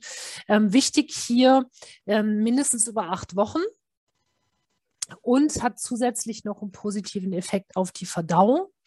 Ähm, was das Mariendistelöl angeht, muss man sagen, das enthält noch relativ wenig Silimarin. Also wenn ihr jetzt wirklich es kurativ einsetzen möchtet im Sinne einer Therapie, dann sollte man eher auf ein Pulver oder eben ein, ähm, ein Flüssigpräparat oder so ähm, vom Mariendistel dann einsetzen. Das ist dann effektiver. Eine Frage direkt zu Mariendistel. Ja. Ähm, und zwar sollte man mit der Mariendistel vor der Wurmkur schon beginnen? Ja, also tatsächlich ist es so, dass ich das genauso mache, ja, genau, ähm, um die Leberzellen dicht zu machen. Das ist das äh, tatsächlich der Trick daran. Ich beginne, wenn jetzt, wenn jetzt, man kann jetzt natürlich auch sagen, wenn man Pferd, das normal entwurmt wird, was keine Schwierigkeiten hat, ähm, kann natürlich so eine Wurmkur, kann die Leber natürlich selber verstoffwechseln. Aber es gibt jetzt auch Fälle, wo man sagt, wir haben chronischen Wurmbefall, wir haben ein Pferd mit einem schlechten Immunsystem und man weiß, man hat da jetzt einen hohen Parasitendruck, man muss jetzt vielleicht dreimal hintereinander so eine Kur durchführen oder, so wie zum Beispiel bei einem meiner eigenen Pferde, der verträgt diese Wurmkuren unfassbar schlecht. Das war schon als Jungpferd so, ist heute noch so. Und der bekommt es tatsächlich schon vier Tage vorher, beginne ich. Äh, man kann das auch kombinieren mit homöopathischem äh, Cardus Marianus und gebe das dann vorher und gebe das dann noch ein paar Tage danach. Genau. Und noch eine Frage zu Mariendistel. Sollte man zum Beispiel Mariendistel zum Fellwechsel geben? Ähm, ja, da ist die Leber eigentlich immer mit unterstützt, kann man das auf jeden Fall machen, weil ist es ja so, der Stoffwechsel wiederum ist ja am Fellwechsel beteiligt. Insofern findet man eigentlich sehr häufig in den klassischen Stoffwechselmischungen, ne, man muss sich das ja gar nicht selber zusammenmischen. Das ist ja, ob das jetzt Firma Nature's Best ist oder auch andere Firmen haben ja für sowas schon Stoffwechsel-Sachen ähm, zusammen. Bei euch ist die Kräuterkur, zu der kommen wir gleich noch, Franzi, die ja sehr gut ist, wo eben genau solche Produkte dann auch mit Nährstoffen nochmal kommen kombiniert vergesellschaftet sind, um das ähm, zu unterstützen. Ja. Ich antworte immer so lange. Ne? Ich bräuchte eigentlich nur Ja oder Nein sagen, aber kann ich nicht. Das ist immer sehr schade. Ich bemühe mich. Ja, weitere Pflanze, die Goldrute äh, kennen auch einige Solidago oder unter dem Begriff Solidago in der Homöopathie ja auch eine große ähm, Pflanze, die den Nierenstoffwechsel unterstützt. Und ähm, der Nierenstoffwechsel, Niere ist ja auch ein weiteres sehr großes Stoffwechselorgan, da sie ja dafür sorgen muss, dass eben Giftstoffe, die die Leber letztendlich auch zum Teil wasserlöslich gemacht hat, dann am Ende auch wirklich ausschwemmt, dass also diese Stoffe den Körper verlassen. Und insofern ist die Gold Route Riesenpflanze da auch, die mit gut ein, die gut eingesetzt werden kann. Also man soll ja sowieso immer nicht nur eine Sache unterstützen, sondern wir unterstützen ja Leber, Niere, Darm und diese ganzen Organe eben gleichzeitig. Zudem auch noch die Goldroute für die Aquarese, nicht die Diurese, sondern die Aquarese, also für die ähm, Durchspülungstherapien im phytotherapeutischen Sinne. Ähm, hier eben kurz angemerkt, dass ihr das niemals machen dürft bei Tieren, die bereits eine Herz- oder Nieren Niereninsuffizienz haben. Ne, da darf man die, diese Durchspülung oder beziehungsweise die Ausscheidung von Wasser nicht unterstützen. Dann die Schafgabe. Ähm, auch eine Pflanze, die bei Leber-Galle-Störungen eingesetzt wird durch den großen Anteil an Bitterstoffen, aber auch natürlich auf den Darm einen großen Effekt hat, finden wir auch immer in so klassischen Magen-Darm-Mischungen und äh, unterstützt ebenfalls die Leberfunktion, regt auch hier ganz effektiv die Sekretion von Gallenflüssigkeit an in der Leber, also bei allem, was bitter ist, das haben wir ja beim Löwenzahn, der gleich daneben hier ist, auch alles, was bitter ist, eben die sogenannten Amara, die unterstützen eben die Gallensekretion. Und interessant ist übrigens, dass die Pferde auf der Weide die Schafgabe ja immer umfressen, wenn ihr euch das mal anguckt. Aber interessanterweise, wenn sie getrocknet ist, dann mögen die die ganz gerne. Und wer die mal so probiert hat, die ist wirklich schon auch nicht besonders lecker. Ich versuche das immer wieder, mich mal zu zwingen, im Frühjahr die mal in den Salat zu tun. Aber also ich kann es irgendwie auch nachvollziehen, dass die Pferde die nicht so gerne mögen. Meine Hunde mögen es ganz gerne und interessanterweise meine Rennmäuse auch, die lieben die. Aber, ja, du sagst das so, aber hast du schon mal eine Mariendiste gebissen? Meine Pferde fressen immer die Mariendiste ab. Und da denke ich mir auch mal ganz ehrlich, also das nee, eine ja weh, wenn ich die abreißen will. Nee, aber Disteln mögen die ja komischerweise insgesamt immer ganz gern. Aber Schafgabe wird frisch so wirklich fast immer umfressen, es sei denn, es ist gar nichts mehr auf der Weide. Ne? Genau, ach ja, eine Sache, die die Schafgabe auch noch kann, ist, dass sie die Durchblutung der inneren Organe verbessert. Das ist also auch was, was wissenschaftlich nachgewiesen wurde. Das heißt, das hat dann natürlich auch wieder auf den Stoffwechsel einen Einfluss, weil wenn die Organe gut durchblutet sind, kann der Stoffwechsel auch besser arbeiten. Der Löwenzahn, ähm, ja, regt ebenfalls Abgabe von Gallensäure an, ist ebenfalls auch aquaretisch durch hohen Kaliumgehalt, den er hat und ist entzündungshemmend, ist krampflösend und eine Pflanze, die auch Magensaftsekretion und Appetit steigert, was dann natürlich auch wieder auf den Stoffwechsel einen Einfluss hat und ist ebenfalls einzusetzen als Leberschutz oder auch als Lebertherapeutikum, äh, da gerne auch in Kombination mit Mariendissel und Artischocke. Und das ist auch so eine, wenn man diese ähm, vier Pflanzen jetzt sieht, die könnten eben wunderbar auch in so eine Mischung, äh, die im, zur Stoffwechselzeit, also Frühjahr oder Herbst, eben eingesetzt werden kann oder, e, oder und eben zur Fellwechselzeit oder nach überstandener Krankheit oder sonst irgendwas. Ähm, zwei Fragen zu den Kräutern. Ja. Ähm, eine allgemeine Frage: Wie lange sollten die Kräuter grundsätzlich gefüttert werden? Also grundsätzlich sagt man, das kommt jetzt immer ein bisschen auf die speziellen Kräuter an, aber wenn ich so eine Stoffwechselkur mache, mache ich die irgendwas sechs bis acht Wochen. Ich bin gestern noch angesprochen worden, da ging es um die Frage, ob Kurkuma, also dauerhafte Gabe oder hohe Gabe von Kurkuma irgendwann zu Leberschäden führen kann. Ähm, da ging es um ein Pferd, was äh, plötzlich schlechte Leberwerte aufwies. Und die, die, die Tierbesitzerin konnte sich das gar nicht vorstellen und fragte nun, Mensch, kann das denn sein? Ich fütter schon so und so lange jetzt Kurkuma. Ja, muss man sagen, klar. Das ist so, wenn ich ähm, eben zu lange eine Heilpflanze gebe, kann das, ähm, ja, kann das auch zu Schäden führen. Also ich kann mit dem Löwenzahn irgendwann eine Magenreizung bekommen, ich kann mit dem Kamillentee irgendwann eine Gastritis bekommen und ich kann letztendlich bei einer Mariendistel irgendwann auch, wenn ich es übertreibe und sie zu lange gebe, ähm, kann das also eben einen negativen Effekt haben. Darum sagt man sechs bis acht Wochen, so eine Kur. Ähm, das ist der Grund, warum viele ja, es viele Produkte auch gibt von den Herstellern, die sozusagen immer wieder rekombiniert werden von den Pflanzeninhaltsstoffen. Wenn ich jetzt, sagen wir mal, ein Tier habe, ich habe jetzt ein Pferd mit Arthrose, wo ich sage, naja, das muss ich aber eigentlich dauerhaft unterstützen. Wie mache ich das denn jetzt? Hat man eben dadurch, dass wir auch so viele Heilpflanzen haben, die Möglichkeit, die Pflanzen untereinander zu rekombinieren, damit ich eben Pausen mache. Das ist der Grund, warum ihr vielleicht bei manchen Herstellern das seht, dass die, weiß ich nicht, Stoffwechselmischung 1, 2, 3, 4 oder Arthrosemischung 1, 2, 3, 4 oder wie auch immer haben, ähm, weil man dann die Möglichkeit hat, die Sachen abzuwechseln. Dann ähm, noch eine Frage von Carmen.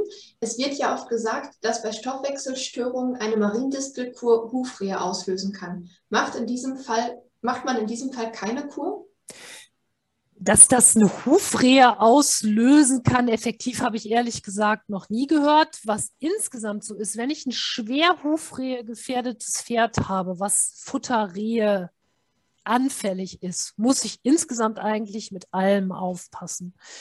Ähm, dass es das wirklich auslöst, wäre mir jetzt kein Inhaltsstoff bekannt, der das wirklich effektiv auslösen könnte. Es sei denn, ich bringe den Stoffwechsel dieses oder der Stoffwechsel dieses Pferdes ist jetzt schon so gestört, dass sozusagen auch nur die leiseste Entgiftungsreaktion dazu führen kann. Bei allen Patienten, die ich so habe, bei denen ähm, eben Futterproblematiken bestehen, ob das jetzt eine Rehegefährdung ist oder EMS oder sonst irgendwas, mache ich es so, dass die Produkte eingeschlichen werden. Ähm, Im Gegensatz zur Homöopathie oder vielleicht anderen stofflichen Therapien macht man das bei der Phytotherapie grundsätzlich so, dass man immer mit einer Unterdosierung beginnt, um im Grunde den Patienten zu beobachten. Und da muss man sagen, je schwerer ein Stoffwechsel gestört ist, umso vorsichtiger beginne ich, damit ich einfach nicht so eine heftige Stoffwechselreaktion unter Umständen auslösen kann. Ähm, das ist so der, der Grund. Also wirklich, dass das dadurch alleine durch die Mariendistel ausgelöst ist. Franzi, hast du das schon erlebt? Habe ich so nicht, noch nicht erlebt, aber man muss sagen, da ist natürlich auch immer die Frage, welche Mechanismen im Körper da jetzt so stattfinden. Habe ich noch nie gehört. Äh, was ich mir in der ähm, Kombination natürlich vorstellen kann, ist, äh, wenn ein Pferd mit Hufrehen entgiftet wird und gleichzeitig auf Diät gesetzt wird. Mhm. Weil dann der Stoffwechsel überlastet ist. Ne? Ja, ja die Kombination kann ich, mir vorstellen, genau. weil der, bei einer Diät der Entgiftungsprozess ja sowieso zum Teil schon anfängt. Ja. Der Körper verliert Wasser, entgiftet und wenn dann zu viel draufgehauen genau. wird, das könnte ich mir als Herleitung jetzt vorstellen. Hm, alleine eine Mariendistel-Fütterung nee. bei einem Futterrehepferd habe ich noch nicht gehört nee. und auch nicht bei einer Hufrehe, die durch, zum Beispiel durch Cortison oder so ausgelöst wurde, habe ich es auch noch nicht gehört. Nee, weil die Mechanismen gar nicht passen. Ja. Was man sich natürlich immer überlegen muss, in dem Moment, wo ich irgendwas anrege, muss ich natürlich auch sehen, dass ich es irgendwie rauskriege aus dem Körper, wie du gerade schon sagtest. Wenn dann natürlich der Darm nicht ordentlich funktioniert, weil Diät gehalten wird oder weil das Pferd zu wenig trinkt, zu wenig Speichel produziert oder so, dann habe ich natürlich hier auch eine Verschlechterung. Ähm, grundsätzlich, ähm, wenn ich jetzt Angst davor habe und sage, oh nein, das ist eine Sache, vor der ich Angst habe, wäre hier die Möglichkeit natürlich homöopathisch auch noch einzugreifen. Ne? Also mit diesen klassischen Sachen Coenzyme, Ubichinon oder Solidago homöopathisch oder Carlos Marianus, wenn ich mir da Sorgen mache. Aber so erlebt habe ich das tatsächlich jetzt in der Praxis noch nicht. Also nicht allein dadurch. Ähm, was eine wichtige Sache ist natürlich hier, wenn ihr entgiftet, ich habe das ganz am Anfang bei meinem Redepart gesagt, Bei einem Entgiftungsprozess steigt der Bedarf an bestimmten Spurenelementen oder Mineralstoffen, zum Beispiel Mangan. Also ihr, wenn ihr anfangt zu entgiften, gerade im Frühjahr und Herbst, wo der Bedarf eh höher ist, denkt dran, dass ihr mit Mineralfutter zusätzlich arbeiten müsst. Äh, sonst kriegt tatsächlich der Körper zum Teil Probleme oder gerät in eine Mangelsituation. Ja. Je nachdem, wie gut halt der Körper vorher auch aufgestellt war, ne? Oder je nachdem, wie kräuterreich eure Wiesen ist. Ich weiß, einige von euch arbeiten mit sehr guten Wiesen, aber äh, das ist sowas, was man ähm, immer noch mal im Auge haben sollte. Ja, auch Pilzbefall, ne? Ist jetzt wieder ja. ein Riesenthema. Jetzt gerade die Nächte kühler, es wird wieder feuchter oder überhaupt diesen Sommer hatten wir ein Problem mit den ähm, wieder große Probleme mit eben Pilzen, die sich auch auf den Gräsern festsetzen. Die man zum Teil auch einfach nicht sieht, ne? Gar nicht sieht, nee. Also. Die, sehen, die sieht man nicht, nee. Die ja. sind, sind nur, und die sind ja mittlerweile wirklich vergesellschaftet. Das heißt, die gehen ja eine Symbiose ein mit diesen Weidegräsern. Und ähm, wenn ich dann ein Pferd habe, was sowieso schon Stoffwechsel belastet ist, haut das natürlich auch nochmal wirklich drauf. Und dann Thema Überweidung und so weiter. Da könnte man natürlich jetzt auch nochmal einen ganzen Abend drüber sprechen. Da gibt es ja unfassbar viele Faktoren. Ich komme ja immer wieder für mich zu dem Schluss, dass ich sagen muss, Pferdehaltung ist echt kompliziert. Also das ist, wenn ich das wirklich, ich raufe mir ja selber immer die Haare um, ähm, über die Kompromisse, die man selber auch immer machen muss. Im Grunde muss man sagen, gehört so ein Pferd eigentlich wirklich einfach nicht irgendwo in der Anlage. Ich weiß gar nicht, wie ich das sagen soll, weil es wirklich sehr schwierig ist, finde ich. Insgesamt. Aber es ist auch schwierig, wenn man das Pferd in Eigenregie hat, weil man ja zwischendurch auch arbeitet oder Familie hat oder ein Privatleben um das Pferd herum. Ja, nein, ich meine das jetzt auch gar nicht, äh, jetzt nur bezogen auf, auf, na, aber insgesamt überhaupt ein Pferd zu halten, egal ob privat, in der Anlage, im Aktivstall, im Offenstall, wie auch immer, ist echt eine komplizierte Sache. Aber wenn wir es optimieren, geht es ja vielen Pferden auch wirklich gut. Und dafür seid ja. ihr ja hier und dafür sind wir auch hier und wir arbeiten ja gerne immer zusammen, sodass wir uns zum Beispiel mit Ölen ja auch behelfen können. Wir wissen jetzt, Öle haben kein Einfluss auf den Blutzuckerspiegel, also schon mal reduzierte Gefahr gerade für stoffwechselentgleichte Pferde Richtung EMS, Cushing oder Hufrehe. Mm, Leinöl ist, glaube ich, das bekannteste Öl oder auch Leinsamenöl. Ähm, das bekannteste Öl, was so in der Pferdefütterung mehr oder weniger ist. Ich persönlich mag Leinöl zum Beispiel vom Geschmack her gar nicht. Mein Pferd mag es sehr, sehr gerne. Achtet bei allen Ölen bitte auf die Qualität kaltgepresste Öle und ähm, nach dem Anbrechen die Öle zügig verfüttern, die Öle dunkel und ähm, am besten kühl lagern. Falsche Lagerung kann dazu führen, dass das Öl, das ihr eurem Pferd nichts Gutes tut, sondern eher noch was Schlechtes mit dem Öl tut. Und, Entschuldigung, einfrieren. ihr habt eine große Menge geschenkt bekommen, ihr freut euch. Bitte nicht in der Sattelkammer auf Fensterbank stellen, sondern einfrieren. Öle kann man alle super einfrieren. Schwarzkümmelöl auch? Ja. Oh, wusste ich gar nicht. Ich dachte da mal wegen der ätherischen Öle nicht. Aber ähm, guter Tipp. Hoher Gehalt an Omega-3-Fettsäuren finden wir vor allen Dingen im Leinöl.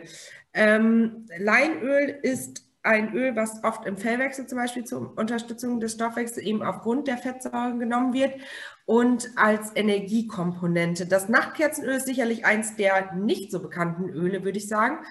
Ähm, oder was heißt nicht der bekannten Öle, sondern der ähm, nicht so häufig angewendeten Ölen noch in der Pferdefütterung.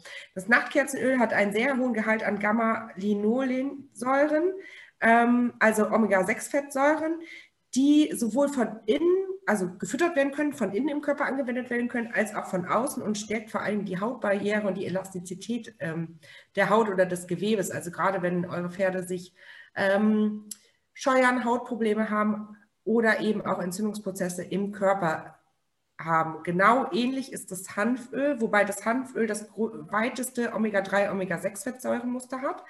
Und das Hanföl hat den großen Vorteil, dass Pferde sehr, sehr gerne mögen. Es schmeckt so leicht nussig und wird daher sehr gut gefressen. Ähm, hier haben wir einen hohen Anteil an Vitamin E und Beta-Carotin. Es stärkt gleichzeitig unheimlich hoch das Immunsystem und wirkt der Regeneration der Zelle zu, also unterstützt diese. Alle drei Öle sind vom Energiegehalt ähnlich. Ähm, man muss bei Hanföl zum Teil aufpassen, weil das ähm, Omega-3, Omega-6 Fettsäurenverhältnis Soweit es muss man aufpassen, wenn man es mit Getreide mischt, ob man eine andere Ölsorte noch dazu gibt, um das ein bisschen zu reduzieren. Aber es ist unheimlich gut, genauso wie das Nachtkerzenöl für eine getreidefreie auf jeden Fall.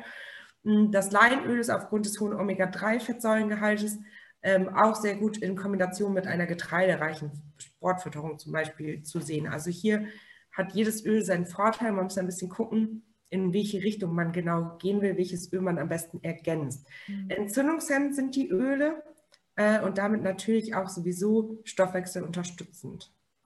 Eine Anmerkung noch von Kirsten im Chat. Vitamin E ins Öl geben schützt vor Lipidoxidation, schreibt sie.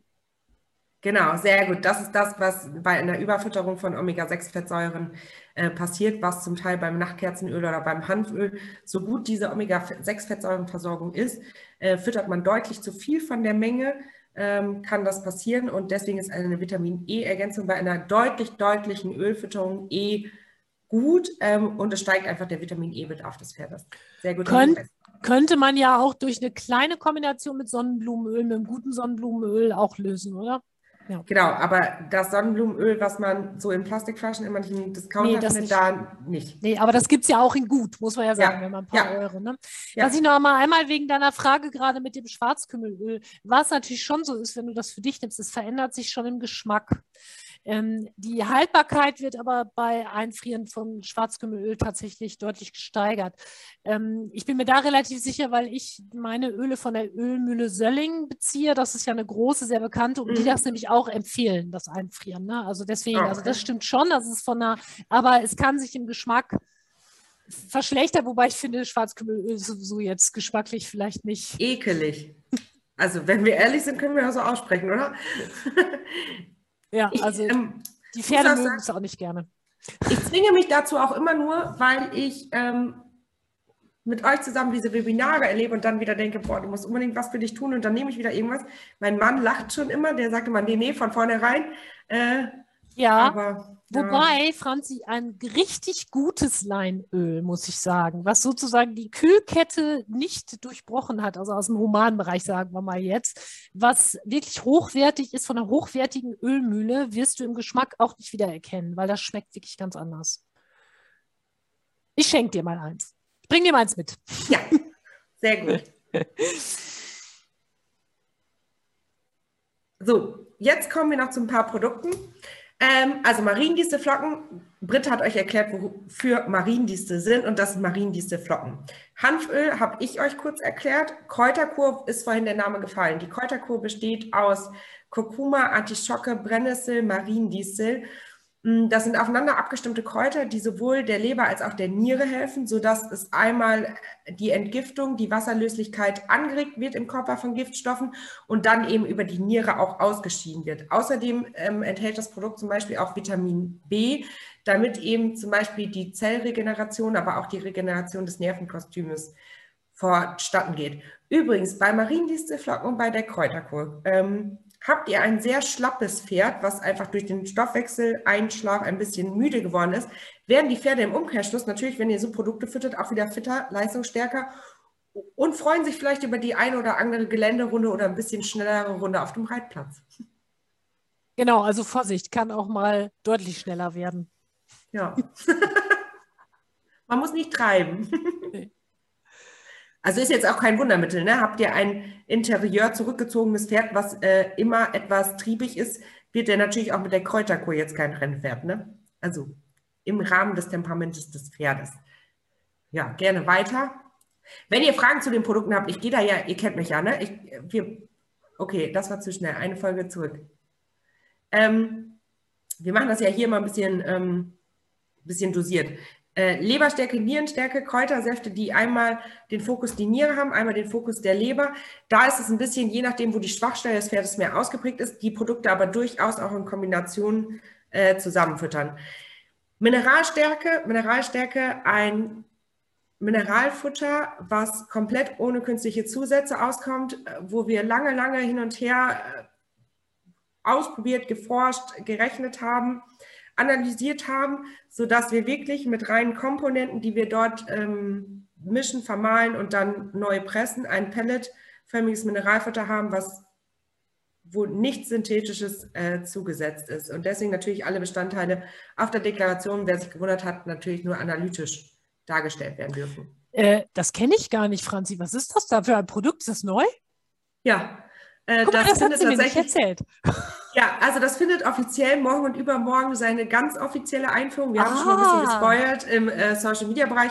Morgen und übermorgen wird es auf unser ähm, äh, wird es unseren Händlern offiziell kommuniziert und vorgestellt. Sehr gut. Äh, ihr seid quasi mit in der Preview. Ja, äh, ich bin ein bisschen stolz auch. Und es wird unheimlich gut gefressen. Das ist schön. Also da, das ja. äh, werde ich sofort morgen bestellen. Und ich muss dir sagen, wie ist es denn jetzt in Kombination mit den Spurenelementen von euch?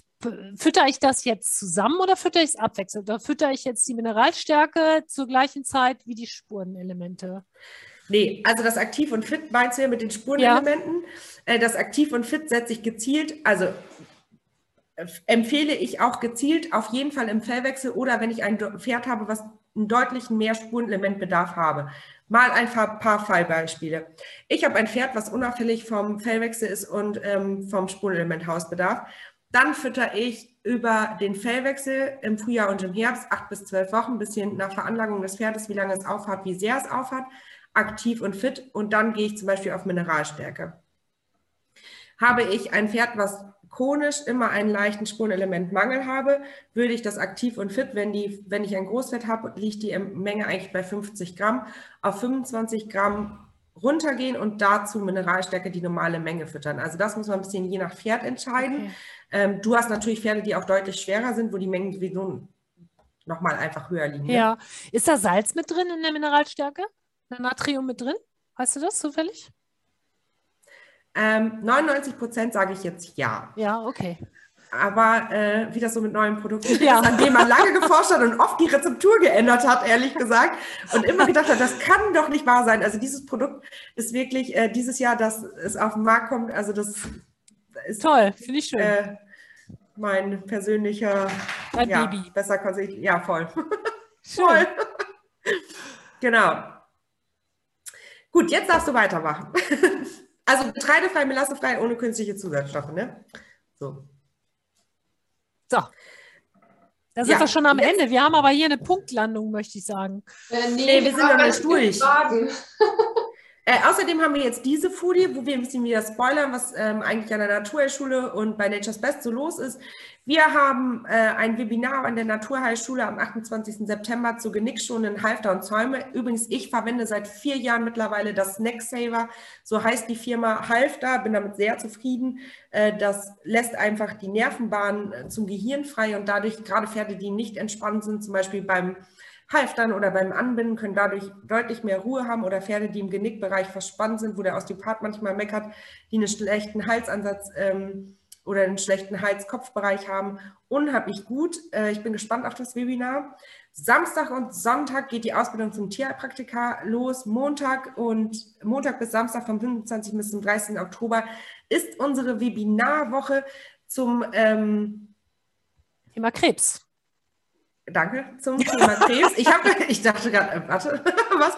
Genau, äh, da sind Britt und ich auch wieder dabei. Die Kathi natürlich auch, die managt uns wieder, damit wir Dozenten die ja. Zeit einhalten. Und, und ganz viele andere Dozenten noch.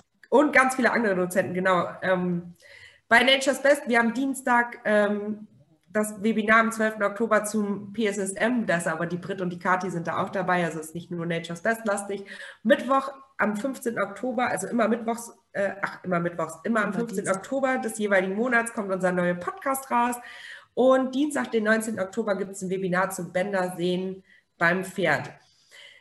Wem die Webinare nicht tief genug sind, da freuen Britt und ich uns, wenn wir euch in unserer ja, Ernährungsberaterklasse, äh, die im Februar 22 starten wird, begrüßen dürfen. Und wir haben, jetzt weiß ich das Datum nicht auswendig, im November haben wir dazu einen Infoabend. Am 24. Am 24. Was würden wir ohne Kati machen? Voll. Kathi äh, hilft uns auch natürlich bei der Organisation des Ernährungsberaters. Also auch da sind Britt und ich nicht aufgeschmissen, sondern haben tolle Unterstützung. Und ich habe euch noch einen Rabattcode auf der nächsten Folie mitgebracht.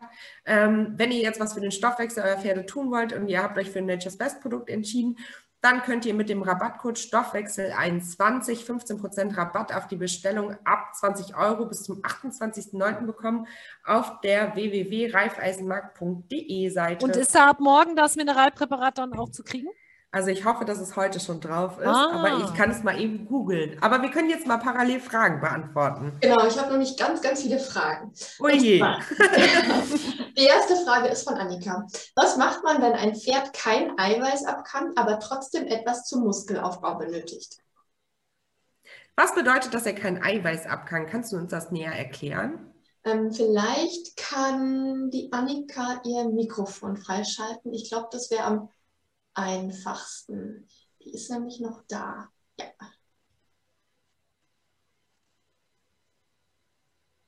Annika? Ich habe das Mikrofon freigeschaltet, aber ich kann sie nicht hören. Könnt ihr sie hören? Nee, ich kann sie auch nicht hören. Hm. Ja, sie schreibt gerade, ihr Mikro geht nicht. Hm. Ähm, ja, vielleicht kann sie es ja kurz schreiben und dann nehmen wir so lange die nächste Frage, weil das sind echt viele Fragen, die sich jetzt hier angesammelt haben. Und zwar, die nächste ist von Johanna. Woran merkt man sicher, dass es sich beim Pferd um einen Eiweißüberschuss handelt? Ja, hundertprozentig sicher ist schwierig. Ne? Also das ist ja, das können ja von angelaufenen Beinen, dicke Beine, ähm, insgesamt Stoffwechselstörungen, all das kann ja dazu führen. Ne? Auch stinkender Urin? Ja. Also das wirklich sozusagen an einer Sache festzumachen, ist eigentlich nicht möglich. Mhm. Ähm, die nächste Frage von Natascha. Also wie gesagt, wenn ihr noch Rückfragen zu euren Fragen habt, ihr dürft äh, gerne dann später auch Mails schreiben. Vor allen Dingen, ich wollte noch mal einmal gerade die jetzt gerade da nicht antworten können, gerade noch mal kurz drüber nachgedacht. Also kann, also irgendein Eiweiß muss das Pferd ja vertragen, ansonsten würde es ja nicht leben. Also ohne Eiweiß sozusagen geht es ja nicht. Ne? Also wahrscheinlich geht es hier einfach um das Übermaß. Gehe ich mal von aus. Hat sie schon was geschrieben? Nee. Nein. Ich habe mich nämlich auch gerade gefragt, weil wenn, ähm, wenn er Muskelwasser aufbauen soll äh, und Eiweiß genügend vorhanden wäre, sodass er auf noch mehr Eiweiß reagiert, dann müsste man sich überlegen, was denn der Mangel ist, ob entweder die Aminosäurenzusammensetzung nicht passt oder vielleicht ähm, Vitamin E fehlt oder vielleicht ein Spurenelement. Ah, Moment mal, ich sehe gerade, sie hat äh, noch was geschrieben. Was kann ich meiner Stute geben, die bei Eiweiß generell ein Problem hat, sich viel scheuert und auch zu Blähungen neigt, aber im Umgang sowie beim Reiten recht leistungsbereit ist. Wie entgifte ich sie richtig und wie findet man so das richtige Öl und Mineralfutter? Genau, und dann noch ihre Ergänzung. Meine Stute schubbert sich sehr stark, wenn sie zu viel Eiweiß bekommt. Der Mähnenkamm wird auch schnell fest, neigt dann auch zu Blähungen. Mhm. Das wird äh, zusammengehören. Also die Fragen werden zusammengehören. Darm stärken, ganz wichtig. Also der Darm muss gestärkt werden. Die Leber ist am Eiweiß, an der Eiweißverdauung beteiligt. Das heißt, das, was wir gerade hatten, Bitterstoffe, Bitterkräuter wäre was, was ich einsetzen würde beim Pferd auf jeden Fall. Ähm, wenn die die nicht so gut ähm, akzeptieren, würde ich die übers Heu streuen, auch in kleinen Mengen anfangen. Das würde den Blähungen entgegenwirken, würde eben die Eiweißverdauung einfach nochmal deutlich ähm, verbessern. Zu den Ölen musst du was sagen, Franzi. Ähm, wenn ein Pferd so in die Fehlverdauung quasi geht, ähm, würde ich tatsächlich gar nicht erst, also ich würde erst das machen, was du gesagt hast. Ich würde mir das Darmmikrobiom einmal anschauen oder einmal gucken, was ich hier optimieren kann. Und ich würde nicht zu viel gleichzeitig machen. Also man kann natürlich Reiskeimöl nehmen, um ein Pferd leistungsintensiv, äh, leistungssteigernd quasi zu unterstützen und den Muskelaufbau. Aber ich würde hier ganz genau eins nach dem anderen machen. Erst ähm, mit Bitterkräutern arbeiten, Darm stärken und dann auf Dauer schauen, ob ich das Reiskeimöl einschleiche. Und sehen, dass das Eiweiß, was gefüttert wird, auch verbraucht wird ne? oder aufgebaut und, wird. Und hochwertig ist von der Aminosäurenmuster, mhm. ne? Genau. Okay, nächste Frage von Natascha. Ich hoffe, dass ich die richtig verstanden habe, die Frage. Ähm, ob Grünhafer eine Alternative zu Luzerne ist? Da bin ich jetzt gespannt, was du sagst, Franzi, weil ich hätte jetzt spontan gesagt, ja, weil genau das mache ich nämlich gerade mit einem meiner Pferde und das klappt wunderbar. Sag was. Sag jetzt Wie gesagt, ich hoffe, ich habe die Frage jetzt äh, richtig verstanden. Ne? Äh, Natascha, ansonsten nochmal eben schnell bitte schreiben oder dein Mikro freischalten. Ähm, ja, ich finde tatsächlich schon, äh, also Grünhafer ist ja stärkearm und meistens auch relativ fruktanarm, je nachdem natürlich, wie es ist. Ähm, ja, im Endeffekt äh, ja, obwohl der Stärkegehalt natürlich je nach Erntezeitpunkt höher sein kann als bei einer anderen Pflanze. Ne? Ähm, das Aminosäurenmuster von Grünhafer kenne ich nicht so gut wie das von Luzerne. Ich weiß nicht, ob es, ob es ähnlich ist, aber prinzipiell spricht von der reinen Pflanze nichts dagegen. Also ich komme nämlich jetzt gerade witzig, dass du das gefragt hast, ähm, weil ähm, ich gerade das nämlich getan habe ähm, und es hat gut geklappt. Deswegen, oder mache das jetzt schon seit ein paar Monaten mit einem meiner Pferde. Okay, nächste Frage. Ja. Ähm, von Janine. Schwierig ist doch auch, einem Tinker bedarfsgerecht Eiweiß zu füttern. Hafer wird oft verteufelt. Wie würdet ihr das bewerten? Hehe. Also, ich habe einen Tinker, der auch nicht unproblematisch ist, was die Fütterung angeht. Dann darf Franzi was sagen. Und ich habe genau das Gegenteil festgestellt. Der bekommt Hafer, das ist das Einzige, was er bekommt. Der bekommt kein Pelletfutter. Der bekommt ansonsten noch eine, eine getreidefreie Variante vom Mesh. Und ansonsten bekommt der eine moderate Menge Hafer, die er aber so für seine Muskulatur, der ist jetzt auch nicht mehr so jung, auch meiner Meinung nach braucht und die er auch gut verbraucht und die auch dafür sorgt, meiner Meinung nach, dass der trotz seiner jetzt fast 23 Jahre wirklich auch eine echt gute Muskulatur noch hat, obwohl er aufgrund seiner chronischen Atemwegserkrankung oft nicht gearbeitet werden kann, also nicht richtig geritten werden kann, sondern eben sich viel frei bewegt, wie er so will sozusagen. Ähm, ich kann aus persönlicher Erfahrung sagen, ich habe gute Erfahrungen damit gemacht, mit der reinen Haferfütterung. Ähm, eine Frage zwischendurch, wie viel bekommt er, möchte Janine wissen? Der äh, hat so, schätze ich mal, auch um die 550 Kilo vielleicht und der bekommt ein Viertel, wie nennt man das, Schepper? Wie nennt man das? Morgens und abends. Ist ja immer schwierig, weil Schöpper ist keine, also. Ja, äh, ich, das kann, ich soll, ich würde es mal nach, ich kann es nachwiegen und äh, dann kannst du nochmal die E-Mail schreiben. Aber ich würde jetzt sagen, eine große Hand morgens und abends oder so eine Doppelhand vielleicht maximal. Ja, ich könnte mich ja eben einmal dazu melden. Ja.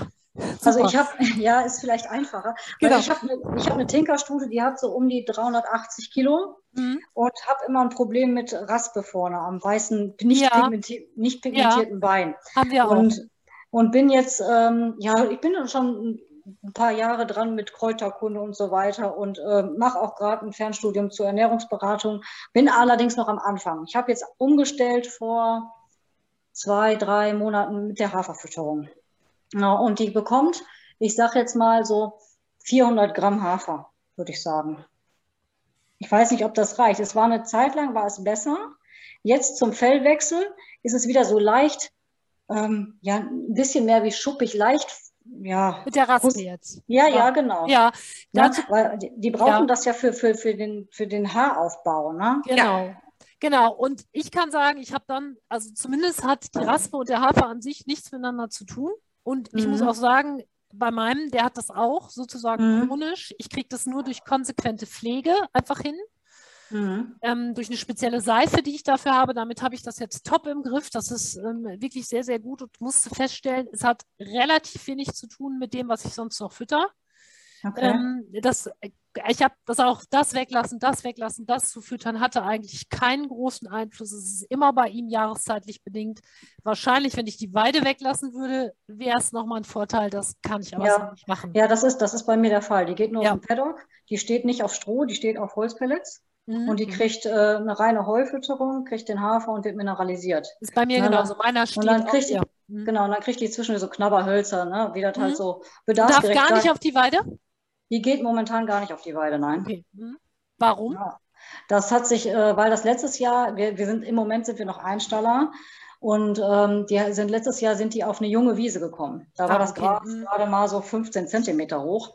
Und dann hat die äh, direkt, die hat es blutig, ne? Ja, okay. Es war einfach viel zu viel Energie für äh, den ganzen Tag da drauf zu stehen. Und dann haben wir gesagt, das kann ich nicht machen. Und dann haben wir unser, unser Pony mit ihrer, ihrem Fohlen äh, da runtergenommen und die haben jetzt so einen eigenen Paddock auf diesem Einstallerbetrieb. Mhm. Ja, das hat sich jetzt einfach dieses Jahr nicht mehr äh, geändert. Die haben da eine Raufe und kriegen dann das Heu und ja, so. Die sind super. Auch, gut versorgt. Ähm, nächstes Jahr ändert sich das, dann können wir die ans Haus holen. Dann ist das vom Futtermanagement nochmal einfacher. Mhm. Nur es ist schon wesentlich besser geworden, seitdem das Futter umgestellt worden ist und so weiter. Ähm, nur jetzt habe ich gemerkt, wo das Fell wieder aufbaut, wo ja mhm. mehr Bedarf irgendwo äh, entsteht, mhm. ist es wieder ein bisschen schlimmer mhm. geworden. Ist aber bei meinem genauso. Und auch mhm. was die, ähm, ich habe einen Kaltblutmischling noch dabei, der immer Probleme hat mit äh, Mauke, gerade ja. im Sommer, eigentlich nicht im Winter, sondern eher im Sommer oder im Frühjahr oder im Herbst. Und der fängt jetzt auch wieder an. Das ist immer vergesellschaftet mit dem Stoffwechsel. Und ähm, ja. ich muss ehrlich sagen, mehr als ich jetzt tue, kann man eigentlich nicht mehr tun. Also ich wüsste nicht, mhm. was ich jetzt noch tun sollte. Füttert der ähm, Schwefel dazu? Habe ich auch schon probiert, hatte gar keinen Effekt. Okay. Also das, ne, da scheiden sich auch die Geister bei den einen ja, ja. Weil ich habe es mit der Mauke, habe ich es nämlich so gemacht, die hatte das äh, in den ersten, ersten zwei Wintern, wo wir die da hatten. Dann hatte ich das auch so, da war ich auch mit dem Fütterungsthema noch nicht so ganz äh, im Thema. Ähm, habe ich äh, Penatencreme mit äh, Schwefelblüte gemischt, das erwärmt, das gemischt. Und wenn sie irgendwelche Stellen haben, nässendere, mhm. verkrustete, das habe ich da drauf geschmiert, das war nach zwei Tagen weg. Mhm. Ja, die Stellen kriege ich mit meiner Spezialseife ähm, von äh, Lindgro, kriege ich die auch super super weg, ah, aber okay. es, es, bricht halt immer wieder aus. Das meine ja. ich ja damit. Und das ist das. Ich muss es immer permanent pflegen. Ich muss es ja, genau, das ich auch. Und da das ist ganz klar so, dass es eben an bestimmte Jahreszeiten und gar nicht so sehr an bestimmte sozusagen Fütterungsmittel bei mir ne, mit gekoppelt ist. Ja, also ich, glaube, bei, ich glaube, bei uns ist das wirklich so vom, vom Futter her ähm, schon wesentlich besser geworden ja. dadurch. Die war einfach zu energiereich gefüttert worden. Ja, das ist, das ist einfach so gewesen. Wir haben das, wir haben das Heu mal gewogen da. Das war, ich meine, andere würden sich super freuen, wenn die so viel Heu kriegen würden. Das ist für so einen Tinker nicht unbedingt immer gut. Ne? Nein, vor allen Dingen, weil äh, darüber könnte ich jetzt auch äh, tagelang sprechen, weil sie ja auch einfach nicht aufhören zu fressen. Ja, ja, genau. Also, okay, also, also also die, die, die Haferfütterung äh, würdest du an meiner Stelle auch weiter beibehalten. Sehe ich unproblematisch, aber mach es doch einfach so, lass sie mal weg, guck, ob sich wirklich signifikant was ändert. Bei mir war es nicht so, kann ich sagen. Mhm. Und Hafer ist ja auch das, was am, also wenn es eine so. vernünftige Haferqualität genau. ist, ohne mhm. einen extremen Schimmelbefall oder Pilzbefall, dann ist es ja auch das Getreide, was eigentlich am leichtesten zu verdauen ist von eben. Natur aus. Genau. Ja, ja, eben. Nee, also ich habe das Gefühl, dass es mit dem Hafer besser geworden ist. Ja, dann würde ich doch dabei bleiben. Genau. Ja, ja, nur die andere gucken mich dann immer so, ach, um Gottes Willen, Hafer. Ne? Hafer ist ja, wird, das wird ja wirklich verteufelt. Warum kann ich gar nicht verstehen? Ja, ist totaler Quatsch. Und diese Pellets, wo das Zucker drin ist und äh, ja, ja. der ganze Kram, das wird immer schön. Nee, das ist Quatsch. Also mhm. Hafer kann man, ich finde auch am ehesten kann man Hafer füttern. Also das wäre ja. auch meine Meinung. Nächste Frage? Ja, ja. gehört. Okay. Also von äh, Carmen, wie viel Öl in Milliliter wäre unproblematisch? In Milliliter kommt ein bisschen auf das Gewicht des Pferdes an. Ähm, Öl sollte man prinzipiell auch ähm, langsam anfüttern, finde ich. Also äh, so wie man phytomedizinisch äh, Sachen einschleicht, würde ich auch Öl in die Ration einschleichen. Dann kommt es auf die Ölsorte an. Schwarzkümmelöl ähm, sollte man sehr niedrig dosieren. Wenn man Öl an sich... Ja, ich sehe heute aus. wenn man Öl an sich als Energiekomponente nimmt, mm, kann man durchaus bei einem guten Leinöl zum Beispiel auf beim 600 Kilo Pferd äh, auf 200 Milliliter Öl am Tag gehen. Okay. Ähm, die nächste Frage ist von Kirsten. Sie fragt, mischen zu gleichen Teilen. Ich glaube, es ging da um die Kräuter, ähm, ich glaube, da hattest du gesagt, Britt, dass man das selber mischen kann. Kirsten, korrigier mich, wenn das falsch ist. Ja, in dem Fall würde ich es zu gleichen Teilen tatsächlich mischen, aber die Mühe muss man sich eigentlich nicht machen, weil es gibt diese Stoffwechsel-Kräutermischungen, gibt es zuhauf. Oder eben die Kräuterkur jetzt auch von Nature's Best, die Franzi uns vorgestellt hat. Also man muss das nicht, eigentlich nicht selber mischen. Ähm, und bei unserer Kräuterkur, also wer sich wundert, das ist ein Pulver. Wir vermahlen unsere Kräuter, um eine bessere Bioverfügbarkeit mm. zu haben. Ist auch gut. Dann ja. die nächste Kräuterfrage von Annika. Kann man die Kräuter alle zusammen kombinieren und wie lange gibt man das jetzt im Herbst? Ähm, ich würde das sechs bis maximal acht Wochen geben. Der Fellwechsel ist ja schon voll im Gange, also jetzt starten und dann sechs bis acht Wochen. Okay, nächste Frage von Bianca. Was würdet ihr sagen, sind die besten Kräuter zur Unterstützung des Stoffwechsels, wenn ein Pferd schon einen Nierenschaden hat? Oh. Der Nierenschaden ist sozusagen diagnostiziert. Also es ist eine richtige Insuffizienz schon. Das wäre jetzt wichtig. Es ist also eine Insuffizienz. Auch an Bianca die Frage, ob sie das Mikrofon eben freischalten. Ja. Dann können wir vielleicht schneller eine Antwort bekommen.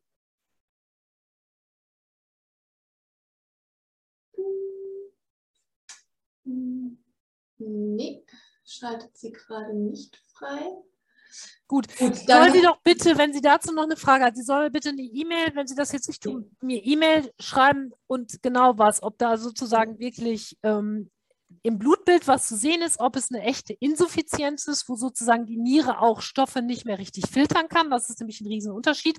Da müsste ich mir da einmal tatsächlich äh, Gedanken zu machen und würde ihr dann per E-Mail zurückschreiben und da eine Empfehlung aussprechen. Das kann ich aber erst, wenn ich sozusagen Blutwerte sehe dazu. Das kann man pauschal nicht sagen. Gut, nächste Frage von Heike. Wie ist das mit der Bewegung bei Mauke? Mein Pferd hat Mauke am rechten Vorderbein. Das Fesselgelenk ist leicht geschwollen und warm. Bewegen. Auf jeden Fall. Ja, bewegen, in Salzbad stellen, ähm, das sind so Sachen, danach bewegen, ähm, gut pflegen, aber die Bewegung sorgt, es sei denn, die sind stocklahm und können nicht mehr laufen, aber dann muss man sich sowieso was überlegen. Aber insgesamt, die Stoffe werden ja nur abtransportiert dadurch, dass äh, die sich auch bewegen und ähm, gucken, dass das Tier natürlich ähm, geschmeidig gehalten wird. Ne? Umso ja. weniger tut das dann weh oder reißt auf. Sie fragt gerade, ob Trab und Galopp auch? Ja, klar. Ja, also wenn er nicht lahmt, wenn das nicht so weit ist, dass der richtig Schmerz hat, ja. ja. Also wenn da nicht das Blut rausläuft in Strömen und der Eiter und das Pferd sozusagen so ein dickes Bein hat, dann äh, auf jeden Fall bewegen. Ne? wenn man sich natürlich sicher ist, dass das Bein dick ist wegen der Mauke, ne? Ja, und nicht ein Einschuss, das ist ja. klar. Ja, genau. Mauke Verband zur Not machen beim Reiten, wenn man jetzt Angst hat, dass da Sand oder so reinkommt, ne, kann man Mauke Verband nochmal machen für die Zeit.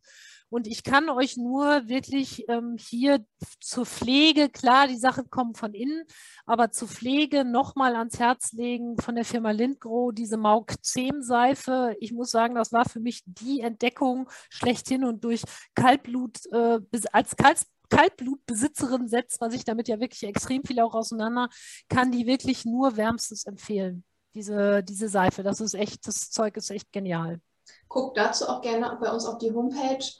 Ähm, wir haben dazu ein Webinar gehabt vor ein paar Wochen und ich meine, es kann sogar sein, dass im Moment der Code, der Rabattcode sogar noch gültig ist. Ich glaube, der ging bis Ende des Monats. Ich habe die Seite 30, mittlerweile ja. auch. Ja, das ist jetzt auch keine Schleichwerbung, sondern ich Nö. hatte das angeregt, dass sie auch mal zu uns kommt, weil ich die Produkte insgesamt so super finde. Die haben auch eine tolle Rufseife, aber diese Mauke-Seife ist echt genial. Das ist wirklich ein gutes Produkt. Und äh, damit hält man das in Schach, dass das nicht die Ursache lösen kann, das ist klar. Aber ähm, ähm, so eine chronische Sache, und damit habe ich zum Beispiel auch den, bei meinem Tinker diese Raspe im Griff. Äh, man muss es einfach konsequent machen und dann ähm, heilt das ab und dann bleibt es eben auch ja, leicht gerötet, aber bricht eben nicht wieder aus. So, noch eine Frage ähm, von Stefanie. Sind bei der Kräuterkur Mineralstoffe mit drin oder sollten die zusätzlich gefüttert werden? Äh, zu der Kräuterkur bitte äh, Mineralfutter, ein passendes äh, dazu füttern. Meine Lieblingskombination im Frühjahr und im Herbst, kann ich ganz ehrlich sagen, empfehle ich auch fast in jeder Futterberatung, wenn es dann um Fellwechsel geht und um Probleme des Stoffwechsels, ist äh, Kräuterkur in Kombination mit dem Aktiv und Fit, also mit dem Spurenelementkonzentrat. Kann ich bestätigen, mache ich auch im Moment. So, das waren, glaube ich, alle Fragen. Ich hoffe, ich habe keine übersehen. Ansonsten bitte nochmal eben schnell reinschreiben oder reinrufen. So, und wer, ähm, wer ein mäkliges Pferd hat und eine Futterprobe haben möchte, schreibt mir eben kurz an meine E-Mail-Adresse, am besten eine E-Mail mit dem Produkt, wofür ihr euch interessiert. Äh, und gut wäre, wenn ihr eure Adresse schreibt und euren Vor- und Nachnamen, damit wir auch äh, das Paket zuschicken können. Teilweise auch zu mir, ich leite es dann weiter. so machen wir das. Gut, ja, dann freue ich mich, dass ihr wieder mit dabei wart. Ich wünsche euch noch einen schönen Abend. Und ja, dann haben wir ja bald schon wieder das nächste Webinar und genießt nochmal die letzten schönen, warmen Herbst-Sonnentage. Genau. Das nächste Webinar ist ja von Nexaver mit, dem, mit den speziellen Halftern und äh, Trensen. Ihr werdet richtig komisch angeguckt und eine Story jetzt zum Ende, was zum Lachen. Äh, mein Mann hat nicht so viel Pferdeerfahrung, der hat sich mittlerweile toll eingefunden. Äh, das hat zwei Genickriemen und er hatte dann quasi einen äh, vor die Ohren gemacht und einen hinter die Ohren. Funktioniert auch, ist nicht Sinn der Sache, das werdet ihr im Webinar erfahren. Aber äh, es gibt auf jeden Fall gute Bilder. Alles klar. Einen schönen Abend euch allen. Tschüss. Tschüss. Tschüss.